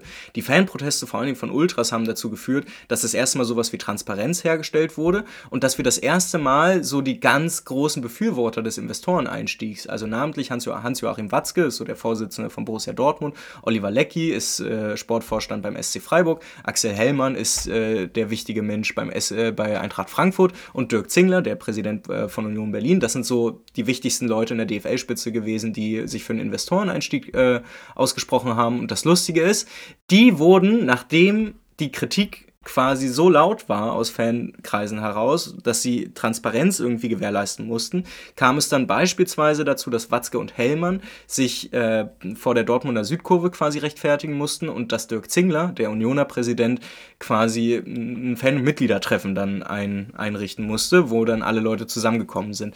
Und das ist ziemlich lustig, weil die Formulierungen und die Aussagen, die da kommen, also Watzke hat beispielsweise gesagt, Zitat, ich kämpfe nicht seit 20 Jahren für den Erhalt von 50 plus 1, damit ich hier durch die Hintertür ein trojanisches Pferd in die Bundesliga lasse, das alles, für das ich bis jetzt gestanden habe, konterkariert. Ein Hellmann, der sagt, das, was wir an der Bundesliga lieben, wird nicht beeinflusst. Oder Zingler, der gesagt hat, weil wir für unsere Art Fußball zu gestalten stehen, weil wir für die gemeinsame Vermarktung der Medienrechte der Vereine in der DFL und den Erhalt der 50 plus 1 Regel sind, haben wir dem gestrigen Antrag diesen Prozess fortzusetzen und zur Abstimmungsreife zu bringen, zugestimmt. Da sehen wir aber schon die zwei verschiedenen Seiten der, dieser Medaille Kommerzialisierung, weil das eben nicht, also Kommerzialisierung ist offensichtlich nicht eine einfache Kosten-Nutzen-Rechnung und ja, auch wenn es widersprüchlich ist, aber Fans wirken sehr wohl rein und das nicht einfach nur durch eine konservativ-nostalgische Kritik, wo man einfach ähm, fußballromantisch wieder zu dem zurück will, was man haben möchte, sondern das ganz offensichtlich eben nicht nur das Ökonomische, sondern auch das Kulturelle ein wesentlicher Bestandteil der Kommerzialisierung ist ist. Das also nicht nur, also bei dieser Frage des DFL-Investoreneinstiegs wäre es eben nämlich ganz toll gewesen, auch für Wolfgang und Ole, da den Kommerzbegriff mal aufzumachen und da die Frage zu stellen, weil die also Ausschlag gegeben für diese Entscheidung haben offensichtlich ja nicht wirtschaftliche Argumente dann einfach, sondern offensichtlich, und das sieht man ja bei diesen Beiträgen von Watzke, Hellmann und Zingler, sind Tradition und Gemeinschaft wesentliche und wichtige Vehikel der Kommerzialisierung im Fußball. Und wenn, also, ne, wenn man daraus dann eine Dialektik ableiten möchte, in der sich dann beide, das Ökonomische wie das Kulturelle, gegenseitig bedingen, dann müsste man sich zwei Dinge genauer angucken. Erstens die instabile Warenförmigkeit des Fußballs und was dem überhaupt zugrunde liegt, klar, und natürlich den Einfluss der Fans als Träger eines nicht marktförmigen Gefühls im Gegensatz zu dieser Marktförmigkeit. Und da sind wir aber bei spannenden Debatten, die dann auch bei Twitter losgingen wo ich auch ehrlich sagen muss, so Shoutout auch nochmal an den Twitter-Account äh, Surplus Produce. So, da äh, gab es sehr geile DMs, die da hin und her gegangen sind, wo es eben genau um die Frage geht, also warum ist die, der Prozess der Kommodifizierung des zu Ware-Werdens im Fußball so schwierig? Und da sind wir bei einem Punkt, wo es viel, viel spannender wird, als wohl äh, Ole und Wolfgang das hier irgendwie andeuten lassen. Denn offensichtlich muss man ja ehrlich sagen, wenn man sich die Fußballindustrie so insgesamt anguckt, dann bietet sie offensichtlich keinen Bereich, der Kapitalakkumulation oder wo es einfach relativ Sinn, also ne, wo man irgendwie schnell Geld verdienen kann. Klar gibt es einzelne Akteure, die viel Kohle verdienen, aber es ist jetzt nicht so, dass die Fußballindustrie irgendwie für alle Leute irgendwie eine goldene Sau ist. Ja? Also beispielsweise die TV-Verträge, was aktuell super relevant ist, weil die 40 bis 50 Prozent der Gesamteinnahmen pro nationale Liga irgendwie machen. Da ist es so, dass alle wichtigen TV-Unternehmen, die normalerweise für die, diese Lizenzen Milliardenbeträge Beträge abtreten an die Fußballindustrie, dass da relativ offensichtlich ist, dass sowohl Eurosport, wo The Zone und so zugehört, als auch Sky, dass die allesamt rote Zahlen schreiben. Das heißt, wo schon relativ offensichtlich ist, die können die Summen, die sie gerade in den Fußball reinprügeln, gar nicht halten, weil es sich einfach für sie nicht rechnet. Und da dann aber auch das Spannende ist, wenn das sich wieder rauszieht, dann haben wir tatsächlich eine ganz wunderbare Fußballkonkurrenz. Und zwar zwischen ja, zwischen den ideellen Gesamtkapitalisten, die wir im Fußball haben, wenn man es denn so sa sagen möchte, zwischen den Institutionen des Fußballs. Wir haben auf einmal DFB, DFL, die quasi für die Vermarktung des deutschen Profifußballs verantwortlich sind und auf einmal in Konkurrenz mit allem anderen stehen. Weil die TV-Unternehmen, die Geld reinprügeln, die holen sich, die wollen natürlich Lizenzen von allem haben. Aber die müssen dann auch gucken, wenn nicht mehr so viel Kohle zur Verfügung ist, dann können nicht einfach 3 Milliarden in die Premier League, 2 Milliarden in die Bundesliga, 4 Milliarden in die UEFA für Champions und Europa League geballert werden, sondern dann müssen auf einmal diese verschiedenen Wettbewerbe in Konkurrenz zueinander treten und wir gucken mal, ne, wie das dann ausgeht. Das Spannende dabei ist dann aber ganz offensichtlich, dass der Fußball, so wie er eben funktioniert, nicht einfach bloß eine Ware produziert für einen Profit. Oder wahrscheinlich auch nicht mal so die indirekt als Vermögenswert, der einfach durch ein Medienunternehmen so für, für deren Profit dann ausgebeutet werden kann. Aber Fußball ist eben auch kein einfaches Opium fürs Volk oder halt für das Proletariat, damit sie dann so wichtige Werte wie Konsum und Wettbewerb eingebrannt bekommen, sondern es passiert offensichtlich irgendwas dazwischen.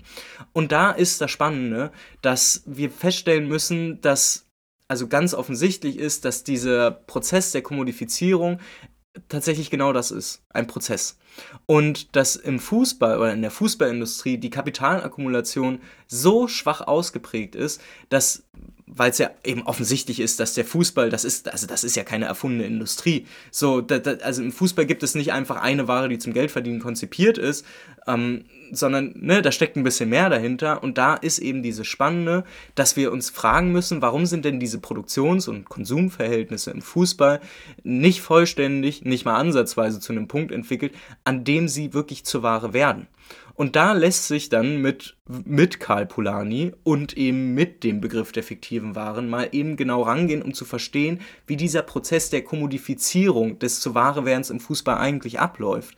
Denn uns ist ja allen offensichtlich, und das ist ja nicht nur im Fußball so, ich glaube, das gilt ja für alles, dass äh, klar ja ist, ein Unternehmen verdient damit Kohle oder marxistisch gesprochen ja, erzielt ja vor allen Dingen Mehrwert erst durch die Aneignung und Ausbeutung menschlicher Arbeitskraft.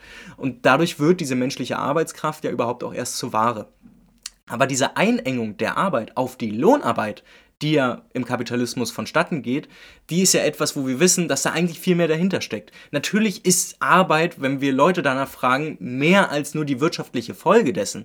Wir haben es eigentlich mit viel sozialen, also mit viel umfassenderen sozialen Bedeutungen dieser Tätigkeit zu tun, die jedoch durch die Verwandlung von Arbeit in eine Ware dann negiert werden. Und genau deshalb spricht Karl Polanyi ja von fiktiven Waren, die zwar immer im Begriff sind, Waren zu werden, aber eben auch darüber hinausgehen und auch andere nützliche Folgen für den einzelnen arbeitenden Menschen wie für die Gesellschaft haben kann. Ne? Also klar ist ja, dass ne, das irgendwie nicht so zählt. Das Spannende dabei ist aber, dass wir es ja eigentlich mit etwas zu tun haben, wo nehmen wir jetzt mal Fußball, also Fußball irgendwie im Kampf zwischen Ökonomie und Gesellschaft aus den bestehenden sozialen Beziehungen herausgerissen wird und in eine marktvermittelte Tätigkeit wieder reintegriert wird, also entbettet und wieder eingebettet wird. Und das ist ja offensichtlich kein abstrakter Prozess, sondern er findet ja täglich, alltäglich statt. Und das, was gerade mit dem DFL-Investoren-Einstieg erzählt wurde, ist ja ein ganz wunderbares Beispiel dafür. Das Offensichtliche ist aber, dass der Fußball halt eben sowas wie fiktive Waren produziert, die mit der Zukunft des Fußballs nicht einfach ja, irgendwas entstehen lassen, von dem irgendwie Leute Angst haben. Das heißt, diese, das, wovor viele Leute Angst haben, diese, dieser hyperkommerzialisierte und losgelöste Fußball, so, der wird nicht verwirklicht sein. Genauso wenig wie die Vorstellung von Fußballromantikern, dass der Fußball wieder zu einem Allgemeingut in kapitalistischen Verhältnissen werden kann, was natürlich auch völlig unsinnig ist. Auch das kann nicht passieren. Und da sehen wir aber das große Problem von so eingebetteten Ökonomien wie dem Fußball, dass wir dort also, dass wir dort äh, auf, auf eine fiktive Ware antreffen oder dass wir grundsätzlich einfach auf einen Fußball antreffen, der sowohl einen Gebrauchs- wie mittlerweile auch einen Tauschwert aufweist und beide aber irgendwie überhaupt nicht voll verwirklicht sind. Und da ist dann das Offensichtliche, dass der Tauschwert ja den Boden dafür bietet, dass der Fußball uns dann zweierlei verarschen kann. Also einerseits ist diese Hyperkommerzialisierung, die findet genauso wenig statt wie die Fußballromantiker-Wünsche. So. Und das ist diese doppelte Fiktion. Oder, weiß ich nicht, Polanyi nennt es ja auch gerne Dialektik der Korruption. Das Ding ist aber, dass damit die Kommerzialisierung zu dem zweischneidigen Schwert wird. Und sie eröffnet eben offensichtlich nicht nur dem Ökonomischen den Raum, sondern sie führt ebenso den Widerstand dadurch in sich, der sich dann an dem Kulturellen orientiert. Und dadurch resultiert eben nur eins, die Fiktion beider Möglichkeiten. Und die grundlegende Schwäche der Akkumulation im Fußball, die ermöglicht dann erst die Stärkung des gemeinschaftlichen Guts Fußball und beraubt ihn dann aber wiederum auch der Grundlage durch die Orientierung hin zur kapitalistischen Ökonomie. Ein ziemlich verwirrendes Spiel, was aber ehrlicherweise nicht das zulässt, was Wolfgang und Ole euch sagen wollen, wozu wir später nochmal kommen, nämlich äh, haut ab und es ist irgendwie ehrlicher Red Bull-Fan zu sein, als bei Bremen in der Ostkurve zu hocken. Nee, das, was uns dadurch aufgemacht wird, ist, dass der Kampf um den Fußball, dass der nicht so einfach ausgemacht ist. Also eigentlich ja ganz im Gegenteil, die Wege, wo der Fußball sich hin entwickelt, die sind relativ offen, die sind umkämpft. Natürlich ist es dann wichtig, aus einer herrschaftskritischen Perspektive überhaupt mal anzufangen, auf den Fußball zu blicken, sich die Frage zu stellen, welche Rolle die Verbände eigentlich spielen, warum Ultras so stark auch vom Staat irgendwie mit Repressionen überzogen werden, weil wir genau da nämlich ankommen, dass der Fußball nichtsdestotrotz oder der Fußball im Kapitalismus offensichtlich kapitalistische Leitplanken hat und diese Entwicklung ne, nicht einfach irgendwie in jede Richtung geht. Also die Möglichkeit, einen nicht kapitalistischen Profifußball im globalen Kapitalismus zu finden, die wird es nicht geben. Aber et, nichtsdestotrotz sehen wir natürlich Wege hin zu, ein, zu einer Form des Fußballs, die sich viel mehr an dem orientiert, wo er eigentlich herkommt, nämlich ne, die Herkunft eines immateriellen Kulturguts, eines Allgemeinguts, was allen, allen gehört, um genau das, diese Fokussierung auf das Gemeinwohl, die findet nichtsdestotrotz im Prozess der Kommerzialisierung eben auch schon immer statt. Und sie kann emanzipatorisch sein. Und da könnten Wolfgang und Ole auch hingehen, wenn sie einfach sich eine produktive Ableitung dessen überlegen, was sie da in ihrer Folge produziert haben. Ne? Also wenn man eben sagt, so ja, hier ne, alles kommerzialisiert und ihr dummen Fußballfans und so, erkennt das, dann ist das ja nichtsdestotrotz kein Grund, einfach komplett rauszugehen, sondern sich genau die Frage zu stellen, so wie kann man das denn grundsätzlich lösen? Und dass das stattfindet, das, also da bin ja nicht ich der Einzige, der hier als gutes Beispiel irgendwie dafür stehen kann, dass Fußballfans und vor allen Dingen organisierte Fußballfans sehr wohl diese Widersprüchlichkeit auf dem Schirm haben und ganz genau sich die Frage stellen, wie damit umzugehen sei. Da hilft es dann aber nicht relativ viel, wenn bereits vorhandene Erkenntnisse, auch eben die schon bei vielen Fans da sind, dass man die denen nochmal aufs Auge drückt und sagt, ja, hier, verpisst euch doch einfach. Weil so weit waren wir alle auch schon vor zehn Jahren. Und wir haben gesehen, dass es einfach bloß das Aufgeben eines gesellschaftlichen Teilbereiches ist, nichts anderes. Diese Kritiker der Kommerzialisierung, die haben ein ganz eigenartiges Ideal von Wettbewerb. Dass Millionen Menschen, dass hier Menschen Millionen dafür bekommen, dass sie gegen einen Ball treten, dass das Ganze ein gigantisches Geschäft ist. All diese Dinge halten diese Fans für sehr vernünftig und unterstützenswert. Und da stellt sich mir schon so ein bisschen die Frage, wie kommt man denn auf sowas? Also, ich weiß nicht, wo genau Ole unterwegs ist äh, und mit welchen Leuten er Fußball konsumiert. Er deutet ja an, dass er häufig bei RB Leipzig ist. Da kann ich mir vorstellen, dass die Leute dann äh, schon sagen, ja, das ist total toll und äh, die Summen, die da grundsätzlich im Spiel sind, die passen. Ähm, aber weiß ich nicht, wenn man also wenn man halt wirklich in die Kurven dieser Republik geht, dann sollte relativ offensichtlich sein, dass so eine Art von Kommerzkritik, also davon habe ich wirklich noch nie was gehört und das hat mich wahnsinnig stutzig gemacht bei dem Podcast, so im Sinne von, äh, ne, aus rassistischen Motiven wird eine Kommerzkritik vorgetragen, die dann aber weit weg von dem ist, was bei eigenen Vereinen passiert. Ich kann mir vorstellen, dass es für Leute, die nichts mit dem Fußball zu tun haben und mal so halt für eine Podcast-Folge von außen raufblicken, schnell so wirken kann, als wenn Vereinsfußball Fans so sehr schnell ihre Waagburg hochziehen und so sagen, Kritik am Verein, da lassen wir nichts rankommen. Das hat aber relativ wenig mit dem Innenleben zu tun. Und da muss man halt auch ehrlicherweise sagen, also ich weiß nicht, aber das für mich fast berühmteste Argument jedweder Kommerzkritik, egal aus welcher Richtung, war immer, dass da nur noch Söldner unten auf dem Platz stehen, die halt wenig mit, mit dem Fußball irgendwie zu tun haben, wie er noch von den Fankulturen gelebt wird. Aber was heißt, wie er noch, wie er halt eben von Fankulturen gelebt wird. Und das sieht man auch heutzutage noch. Also Lukas Thyssard beispielsweise, der jetzt von Hertha zur Union gewechselt ist, wo man ehrlicherweise sagen muss, weiß ich nicht, so aus aus einer, also aus einer normal denkenden Perspektive ist es relativ nachvollziehbar. So jemand, der eben äh, lohnabhängig ist, wahrscheinlich würde das, wahrscheinlich bei den Summen jetzt mittlerweile nicht mehr, aber grundsätzlich, ne? So, der will halt in Berlin bleiben, Hertha ist abgestiegen und sein Millionengehalt von 1, 2, 3, 4 Millionen brutto im Jahr, das können halt in Deutschland nur 6, 7 Vereine überhaupt stemmen. Und einer dieser Vereine ist halt mittlerweile Union Berlin, weil wir jetzt in der Champions League spielen und dadurch halt mehr Kohle verfügbar ist. Und Thyssard will nicht wegwechseln äh, oder nicht wegziehen aus Berlin und sagt dann daraufhin, gut, dann wechsle ich halt zu Union. Und was daraufhin passiert, das ist ja wirklich äh, mega krass. So, weil sich da wirklich Fans überall aufreiben.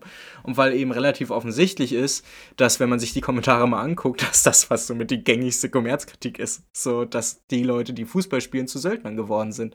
Und deshalb, ich bin etwas verwirrt, wie Ole darauf kommt. Aber ich finde, es lässt sich hier auch nochmal sagen, dass dieser Kampf, der quasi rund um die Kommerzialisierung, Kommodifizierung stattfindet, dass der natürlich und nicht einfach progressiv ist. Ja, das ist natürlich auch ein wichtiges Verdienst der Folge von Wolfgang und Ole, eben auch nochmal deutlich zu machen, naja, also ne, nur weil sich Leute vermeintlich gegen ähm, Sumpfblüten des Kapitalismus dann in der Sphäre des Fußballs irgendwie richten, heißt es nicht automatisch, dass es progressiv ist. Und dass das nicht der Fall ist, das sehen wir ja fast überall auch.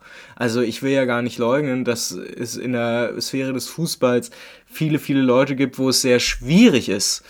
Ja, dass also, wo man aus einer linken Perspektive auch sagen muss, da ist es sehr schwierig, Brücken zu bauen, um diese Leute abzuholen. Eben weil dann ne, viele Dinge zusammenkommen, die Wolfgang Ohle auch schon ganz am Anfang genannt haben. Aber ich bin mir nicht so ganz so sicher, warum dann hier auf einmal so mit der Keule geschwungen werden muss, wo ich mir doch die Frage stelle, zur Kommerzwahrnehmung von Fußballfans gibt es auch einige Studien. Äh, es gibt ein sportliches Institut an der Uni Würzburg, womit Harald Lange jemand äh, arbeitet als Prof, der sich damit ganz, ganz viel beschäftigt und der gewiss nicht marxistisch ist, aber wo es sich dann doch ganz hervorragend eben zeigen lässt, dass diese Studien Zahlen hervorliefern, die deutlich mehr versprechen als das, was Wolfgang und Ole die ganze Zeit in diese doofen Fußballfans reinlesen wollen. Und die Lösung, die die beiden dann als einzige präsentieren, die lässt einen ja wirklich nur noch mit dem Kopf schütteln. Dennoch gilt, anders als kapitalistisch kriegt man Profisport einfach nicht hin. Dass Fußballer aber Millionen kassieren, dass tausende Menschen Sportler managen, ihnen die Beine massieren, Stadien bewachen, dass gut bezahlte Analytiker Taktiken entwerfen, Werte berechnen etc., das gibt es nicht einfach ohne Kommerz. Und dann muss man sich mal entscheiden, will man Fußball sehen, weil einem das Spiel selbst gefällt und weil man Leidenschaft sehen mag, dann muss man auf den örtlichen Bolzplatz gehen und Kreisliga schauen. Ja, da merkt man eben doch, dass dem Ideologiekritiker etwas mehr Herrschaftskritik ganz gut getan hätte, weil ein Blick nicht nur auf ökonomische Rahmenbedingungen, die ja Überraschung aufzeigen, dass ein besserer Fußball im Kapitalismus nicht so einfach möglich ist, beziehungsweise gar nicht, und dass wenn wir einen anderen, einen besseren Fußball haben wollen, dass sich Fußballfans dann auch daran machen sollten, den Kapitalismus insgesamt zu bekämpfen, das ist kein Wunder. Aber anstelle den Kampf auch nur irgendwo aufnehmen zu wollen, nee, empfiehlt man ihnen lieber in die Kreisliga zu gehen. Und genau das haben die Chosen Few Ultras vom HSV gemacht. Die sind mit ihrem Verein, dem HFC Falke, nach ganz unten gegangen. Und in UK drüben ist dieses Phänomen noch viel krass verbreiteter. Ja, also dazu gibt es tatsächlich auch dort schon relativ viel Forschung. Und wer sich damit auseinandersetzen möchte, der kann von dem Anarchisten Gabriel Kuhn dessen sehr berühmtes Fußballbuch Soccer vs. the State, Tackling Football and Radical Politics schnappen. Da steht sehr viel dazu drin. Und man sollte dann vielleicht auch, ohne jetzt Eigenwerbung zu machen, kann man sich ja danach mein Buch Friede den Kurvenkrieg den Verbänden schnappen, um festzustellen, dass auch wenn man in die Kreisstaffel C geht, das große Problem ist, dass auch die Kreisstaffel C innerhalb des organisierten Fußballbereiches liegt. Und dieser wird von wem kontrolliert, von welcher Instanz? Vom DFB in allerletzter Funktion. Und das ist das große Problem. Man kommt aus dem verbandsorganisierten Fußball nicht ganz so einfach raus. Und natürlich gibt es Alternativen. Es gibt überall in Deutschland auch bunte Ligen und es gibt Vereine wie Roter Stern Leipzig und so, wo tatsächlich zumindest so ein bisschen was probiert wird. Aber auch da ist relativ offensichtlich, man kommt aus dieser Widersprüchlichkeit, die Wolfgang und Ole ja am Ende beschrieben haben wollen, da kommt man nicht raus. Und auch dieser Vorschlag ist am Ende tatsächlich nicht nur undurchdacht, sondern er kann sogar gefährlich werden, wenn es dann um die Frage geht, ob wir tatsächlich, also wirklich in der Praxis und nicht nur im Sinne äh, der ja am besten funktionierenden Analyse und Kritik und wer, wer das nicht annimmt, ist dumm, sondern tatsächlich in der Frage, wie wir es tatsächlich besser machen können, wie wir insgesamt zu einem Punkt kommen, wo wir vielleicht kapitalistische Verhältnisse überwinden können und wie wir die Leute quasi darauf vorbe also vorbereiten im Sinne von ne, das, was wir als Sozialistinnen zu tun haben, irgendwie versuchen Brücken zu bauen, genau dahin. Das, da ist natürlich dieses, diese Empfehlung wahnsinnig ja, kontraproduktiv, aber die hat wahrscheinlich auch sehr viel damit zu tun, dass Wolfgang und Ole gar nicht an den Fußball denken wollen, wenn sie überlegen wollen, wie denn eben andere Verhältnisse zu erreichen wären. Und das ist auch erstmal okay. Es ist schlichtweg idiotisch, und das sage ich als jemand, der sehr gern Fußball und auch andere Sportarten schaut, es ist schlichtweg idiotisch, stolz auf seinen Traditionsverein zu sein, der zwar auch in der Schüko, Mewa oder Allianz Arena spielt, aber immerhin nicht zu mehr als 50 Prozent in den Händen eines einzelnen privaten Kapitalgebers ist. Profifußball gibt es nur als lächerlichen kapitalistischen Wahnsinn. In keiner sinnvollen Welt würde so viel Energie auf diese schönste Nebensache der Welt verschwendet. Damit kann man entweder auf eine lockere Weise umgehen und sagen, ich weiß um diesen Wahnsinn und ich nehme das Ganze jetzt mal nicht so teuflisch ernst. Oder man steht in der Ostkurve des Wohn- und Westweser-Stadions und schimpft jede Woche auf eben den Kommerz, an dem man tatkräftig mitwirkt. Ja, und genau da setzen sie sich in, eine, in ein Bienennest, das müssen sie gar nicht machen. Ich bezweifle, dass Ole jemals nochmal an der Ostkurve gefahrenlos vorbeilaufen kann, weil das sind Aussagen, die sind so fernab jeglicher Real Realitätswahrnehmung, da muss man sich halt wirklich einfach mal fragen, ob da jemand den Schuss nicht gehört hat. Aber das wirkt halt eben wie ein grundsätzliches Problem. Wenn linke Intellektuelle, wo sie sich sonst immer über alle Widersprüchlichkeiten und so auseinandersetzen und so, ja Mensch, zack, zack, zack, beim Fußball lässt man das alles gerne schmeißen und freut sich dann darauf, wenn irgendwie weiß ich nicht, Linksjugend Solid äh, in Hessen irgendwie einen tollen Text darüber schreibt, dass Fußball per se nationalistisch ist. Wunderbar, es lässt sich aus ideologiekritischer Perspektive gut aufgreifen und dann kann man am Ende einfach sagen, dass Fußballfans alle einfach zu dumm sind, weil man mit denen ja nicht so viel gemeinsam hat, wenn die irgendwie rumgrölen und Leute nerven und ja, sie sind offensichtlich auch, da sind Leute, sexistische Leute dabei, ist alles mögliche am widerlichen Zeug dabei. Da will man sich nicht mit ab abgeben. Mag ja durchaus sein für die beiden. Aber das große Problem ist ja dann, dass man all das übersehen möchte, was eben auch stattfindet. Und da lässt es sich eben sehr offensichtlich sagen, dass es nichtsdestotrotz Potenziale gibt. Also wir können ja auch allen lohnabhängigen Menschen vorwerfen, dass warum sie überhaupt versuchen, gewerkschaftlich irgendwie sich zu organisieren und gerade irgendwie Streiks machen, weil das Einzige, was sie machen wollen, sind höhere Löhne und höhere Löhne sind Sozialdemokratie, aber eben kein Sozialismus und erst recht keine kommunistische äh, Orientierung. Ja? Das große Problem ist dann aber halt eben auch tatsächlich, dass man da dann wiederum sagen kann, na gut, es geht halt um so grundlegende, wichtige Dinge, so, ne, das steht erstmal gar nicht zur Debatte. Nichtsdestotrotz ist aber relativ offensichtlich, dass es irgendwie ne, der Versuch eines Richtigen im Falschen irgendwie ist, ja, jedes Mal im, also jedes Mal aufs Neue. Aber wenn man halt so an Dinge rangeht, dann hat man halt ein wahnsinnig großes Problem, weil man mö also Möglichkeitsräume nicht sehen möchte, weil man anfängt schwarz-weiß bei sowas zu bügeln. Und das große Problem ist, wenn man das anfängt mit dem Fußball zu machen, dann entledigt man sich eines sehr großen gesellschaftlichen Teilbereiches, der wohl, der sehr wohl subversiv sein kann. Und da reicht ein Blick beispielsweise in die Türkei rund um die Gezi-Proteste 2013. Da kam es zu einem Zusammenschluss der drei größten Ultra-Gruppierungen, die es da überhaupt gibt, also vom Fenerbahce, Besiktas und Galatasaray. Die haben sich vorher über Jahrzehnte gehasst, die haben sich umgebracht, ja. Verhältnisse, die wir so in Deutschland noch nicht kennen, so was Fanrivalität angeht. Und das Ding ist, was aber macht die dann in dem Moment aus? Die haben gemerkt, dass bei den Gezi-Protesten die Bullen komplett reinprügeln und haben gesagt, wir gehen dazu gemeinsam geschlossen hin und demonstrieren gegen Erdogans Faschismus. Und genau das haben sie auch gemacht. Und das Tolle daran ist, man hat da ganz wunderbar gesehen, dass Ultras, weil sie, ja, Überraschung, in unserem Breitengraden die gesellschaftliche Randgruppe sind, die am besten und am ehesten weiß, wie mit polizeilicher Gewalt und Repression umzugehen ist, dass genau die sich als Schlägertrupps dieser Bewegung nach ganz vorne gestellt haben und angefangen haben, auch den restlichen Demonstrantinnen genau zu erklären und zu zeigen, wie man auf sich aufpasst, wie man in der Praxis solidarisch sein kann, wenn man von den Bullen angegriffen wird. Dass das für Wolfgang und Ole offensichtlich nicht so ganz innerhalb des Realitätsspektrums sein kann, durchaus verständlich, aber im Blick nach Frankreich sollte das dann wiederum auch schon wieder lösen. Was den arabischen Frühling angeht, dann können wir auch da konstatieren, dass der arabische Frühling vor allem in Ägypten nicht so gekommen wäre und ja, ich meine, natürlich von der Entwicklung her ne, schwierig zu beurteilen, aber der Punkt ist, dass auch der arabische Frühling in Ägypten ohne Kairo-Ultras so nicht stattgefunden hätte. Und dass es Massaker, Massaker an ägyptischen und Kairoer Ultras gab dass von Al-Ali 74 Menschen einfach umgebracht worden sind. So, da gibt es so viele Geschichten zu, da müsste man einfach nur die Augen aufmachen. Beim SC Freiburg gibt es eine Fanszene, die da enge Kontakte hinhält. Die Gezi-Proteste haben einen eigenen Dokumentationsfilm erhalten namens Istanbul United, der für jeden Menschen, der auch nur ansatzweise im aktiven Fußballumfeld ist, ein Begriff ist. Leute kennen das, Leute sind sich der gesellschaftlichen Potenziale im und um den Fußball bewusst, aber Wolfgang und Ole wollen das dann lieber ignorieren. Und zwar lieber, um dann den Leuten entgegenbrüllen zu können, dass sie aus dem Fußball raus müssen. Aber das große Problem ist ja dann, dass man sich nie mit der Frage beschäftigt, wo denn überhaupt gesellschaftliche Potenziale für etwas anderes liegen. Und wenn wir da aber mal rangehen mit einer relativ neuen Überlegung von dem marxistischen Wissenschaftler Sören Mau, der über den stummen Zwang der Verhältnisse promovierte und dort über die ökonomische Macht des Kapitals äh, aufgeklärt hat, dann könnte man davon ja abstrahieren, dass es am Ende so drei große Säulen gibt, womit der Kapitalismus sich insgesamt überhaupt erhält und reproduziert. Das ist einerseits Gewalt, ganz offensichtlich, also die Androhung und die Durchsetzung physischer Gewalt durch das Gewaltmonopol.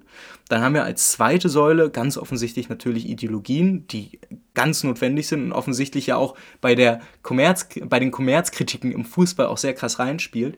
Und wir haben als drittes natürlich den Stummzwang der Verhältnisse, der uns da reinbringt. Ne? Die Akkumulationslogik, die Konkurrenz untereinander, die Ellenbogengesellschaft. Wenn ja, wenn da jetzt aber mal die Augen aufgemacht werden würden, dann würden wir sehen, dass Ultras, sogar in Deutschland, Überraschung, ja, also ne, die, die, die Ultrakultur, die sich in Deutschland eher als unpolitisch bezeichnet, dass die in ihrer Praxis gegen also alle drei Säulen als Bedingung der Reproduktion des Kapitalismus negiert und ablehnt es wird, und ich meine, das ist relativ offensichtlich, dass Ultras sich gegen das Gewaltmonopol richten in der Praxis. Das sieht man auch allein dadurch, dass nach linken Demonstrationen Fußballfans die am meisten von Repressionen betroffene äh, Gruppe irgendwie in Deutschland sind. Dafür hätte man sich eine jüngst erst erschienene Polizeigewaltstudie schnappen können, in der das sehr ähm, krass aufgearbeitet wird. Und es gibt auch einen Dachverband der Fanhilfen beispielsweise, der das auch sehr aktiv macht und äh, sich dazu viel geäußert hat. Dann eben bei der zweiten Säule, der der Ideologien, alles was Ultra ausmacht, richtet sich quasi gegen sowas. Und das ist, also, ne, das ist ja nicht grundsätzlich einfach nur gut. Das ist jetzt auch oftmals auch gesagt worden und da will ich auch gar nicht so viel dagegen sagen, weil die Probleme, so, die kenne die kenn ich auch selber. Aber, und das muss man eben auch dazu sagen, Ultras versuchen und haben andere Werte und andere Ideale. Und die befinden sich gerade ohnehin in einer inneren Auseinandersetzung und werden da aber eben, ich meine, mal gucken, was draus passiert. Ne? Kann ja auch sein, dass die deutschen Ultras einen italienischen Weg gehen und sich verlieren und dann irgendwann die Vorsänger zu äh, Influencer-Modeln auf Insta werden. So, ne? Also all das kann durchaus passieren. Aber steht halt aktuell eben in Konkurrenz, wenn man es denn so möchte, oder in Rivalität zu dem, was die Ultrakultur eben eigentlich ausmacht und die sehr wenig mit der bürgerlichen Gesellschaft gemein haben möchte. So, dafür bietet es sich beispielsweise an, sich äh, beim Papyrossa Verlag von Jonas Gabler das Standardwerk Die Ultras zu holen. So, da kann man da nämlich sehr gut nachlesen, wie da Ultras funktionieren und was das dann eben auch bedeutet. Das Wichtige, was als letztes aber noch ist, dass Ultras sich natürlich auch ein Stück weit gegen diesen stummen Zwang der Verhältnisse richten. Also Ultras versuchen von Anfang an außerhalb bürgerlich zugänglicher Räume irgendwie sich zu organisieren, sich tatsächlich autonom irgendwo hinzubekommen. Und diese Debatten führen mittlerweile so, so also wirklich so weit, dass es einzelne Ultraszenen gibt, die nicht mal mit ihren eigenen Fanprojekten kooperieren wollen, weil sie sagen, das ist uns eine zu krasse Nähe zum Fußballverband oder da wird dann auch, da werden staatliche Gelder reingesteckt. Man versucht alles selbst zu machen und das ist ehrlicherweise ja etwas, von dem natürlich gibt es nicht die linkspolitischen weiß ich nicht, Positionspapiere, die man sich als linker Intellektueller wünschen würde. Aber ehrlicherweise gibt es auch die. Wenn man sich die Gruppe Dissidenti Ultra in Düsseldorf schnappt, die haben ein Pamphlet während der, während der Pandemie rausgebracht, da steht drin, erst überwinden wir den Kapitalismus und dann holen wir uns den Fußball zurück. So, all sowas findet ja auch statt. Es ist, das Ding ist, es, das muss ja nicht mal passieren, da muss ja nicht mal so ein linkspolitisches Statement rauskommen, damit man in der Praxis eben ein subversives Potenzial offenlegt, aber das wird hier völlig vergessen. Und stattdessen kommt dann so eine Aussage von wegen so, werdet doch lieber Leipzig-Fans, da seid ihr wenigstens ehrlich. Ich als frisch zugezogener Leipziger war ja schon ein paar Mal bei RB und da bildet sich wenigstens keiner etwas auf die angeblich ganz eigene Moral und Identität des Lieblingsvereins ein, die für was weiß ich alles Tolles in der Welt steht. Das wird stattdessen als Grundproblem ausgemacht, dass es tatsächlich so etwas wie Rivalitäten im Fußball gibt. Dass also jegliche Konstruktion von etwas, wo irgendwie Team A gegen Team B irgendwie steht, grundsätzlich schon problematisch ist. Das wirkt ein bisschen so, als wenn man Karl Schmidt und äh, das Freund-Feind-Verhältnis so verstanden hat, dass alles, was auch nur annähernd in so eine Art Muster reinpasst, irgendwie Potenzial zum Faschismus bietet. Und das kann ja alles durchaus so sein. Aber das große Problem ist, die Entwicklung dahin ist keine natürliche, sie ist eine politische, sie ist eine, die von gesellschaftlichen Kräfteverhältnissen geprägt ist. Und wenn man sich jetzt einmal anguckt, wie es bei RB Leipzig äh, aussieht, dann sollte Ole vielleicht auch wissen, dass es bei RB Leipzig tatsächlich schon Versuche gab von linken Antifa-Gruppen, dort quasi sowas wie eine Fanszene aufzubauen, bis sie dann irgendwann gerafft haben, dass das, was RB Leipzig macht, nicht aufgrund dessen ein Problem ist, dass es Traditionsvereine gibt und diese Dichotomie überhaupt aufgemacht wird, sondern dass das große Problem an RB Leipzig ist, dass es nichts damit zu tun hat, was den Fußball eigentlich ausmacht. Und dass Ole das nicht akzeptieren möchte, finde ich ehrlicherweise ziemlich lustig, weil andere Vereine wie Manchester City, die genau diese künstlichen Produkte ja eigentlich auch sind, die haben das schon viel länger erkannt. Bei Man City beispielsweise gab es äh, als es 2018 eine Grundde Grundsatzdebatte gab im englischen Profifußball, nämlich der Frage äh, irgendwie zugrunde legend, ähm, wie man attraktiver sein kann fürs Ausland, auch für die TV-Vermarktung und was es braucht, um die Menschen auch quasi anzusprechen, um möglichst viel Kohle reinzuholen. Und das Lustige ist, ähm, ich weiß gar nicht, ob das Positionspapier von Manchester City noch online ist, aber wenn man da auf, ich glaube, Seite 88 war das, oder 89, wenn man darauf geht, dann sieht man über eine Seite, komplett groß, ein Bild der Dortmunder Süd. Das ist eine Tribüne mit 20.000 Plätzen, da stehen alle. Das ist eigentlich so das Aushängeschild dessen, was man ja, wo man eigentlich denkt, so, dass, äh, das ist ja das, worauf die Leute sich da im Fußball was einbilden, ne? Dass sie da irgendwie noch rumstehen und dass man da irgendwie für unter, unter einem 20 noch sein Ticket bekommt und dieses, ähm, dieses Simulieren von hier kommt Gesellschaft noch zusammen und so. Also warum will denn ausgerechnet Man City sowas haben? Äh, wenn es denn doch so eigentlich so toll ist, wenn man da wenigstens ehrlich ist. Weil so wie, wenn, also so wie ich Ole verstehe, ist ja das Ehrliche dann wenigstens, dass man, dass man das dann so hat, dass man es akzeptiert, dass Leute die sich Tickets nicht mehr leisten können, halt eben auch nicht mehr hingehen können und dass man sich dann da aber auch nicht mehr so viel vormacht, dass das sowieso alles ein ja, halt eben ein Produkt des Kommerzes, ein Produkt des Kapitalismus ist, wo es nicht so einfach ein Gut oder Böse gibt.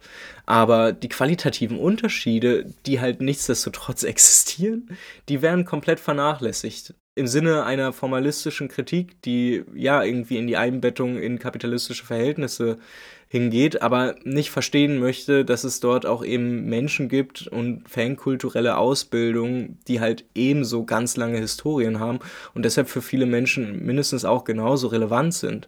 Dass man das versucht, in einer Analyse und Kritik alles so unter einen Hut zu bringen, zu vermengen und dann grundsätzlich zu kritisieren, ja, das ist halt echt schwierig, ne? Weil es auf einmal eine Sache vor allen Dingen verunmöglicht, Leute, die auch Fußballfans sind, davon irgendwie abzuholen, dass sich der Kampf für ein anderes System als den Kapitalismus tatsächlich lohnen kann.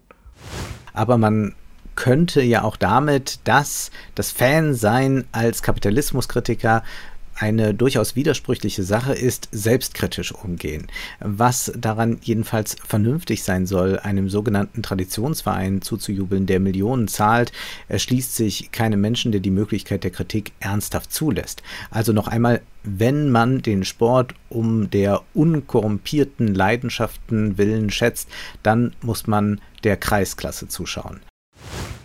Was Wolfgang hier vorschlägt, ist genau das Grundproblem, was bei beiden festzustellen ist. Es fehlt nicht an Analyse oder Kritikfähigkeit und äh, auch wenn ihr schon merkt, ich hätte großes Interesse daran, genau darüber zu diskutieren, also wie sich die politische Ökonomie des Fußballs wirklich genau gestaltet, was es mit dem Prozess der Kommerzialisierung bzw. der Kommodifizierung eigentlich auf sich hat und inwiefern uns Polani dabei weiterhilf weiterhelfen kann, den Fußball als eine eingebettete Ökonomie zu verstehen und was das alles dann eben für Folgen hat das ist auf der einen Seite sehr wichtig, auf der anderen Seite aber dann eben daraus etwas zu machen, wo Leute, die grundsätzlich irgendwie es mit der Kritik ernst meinen, nicht mehr zum Fußball gehen sollen.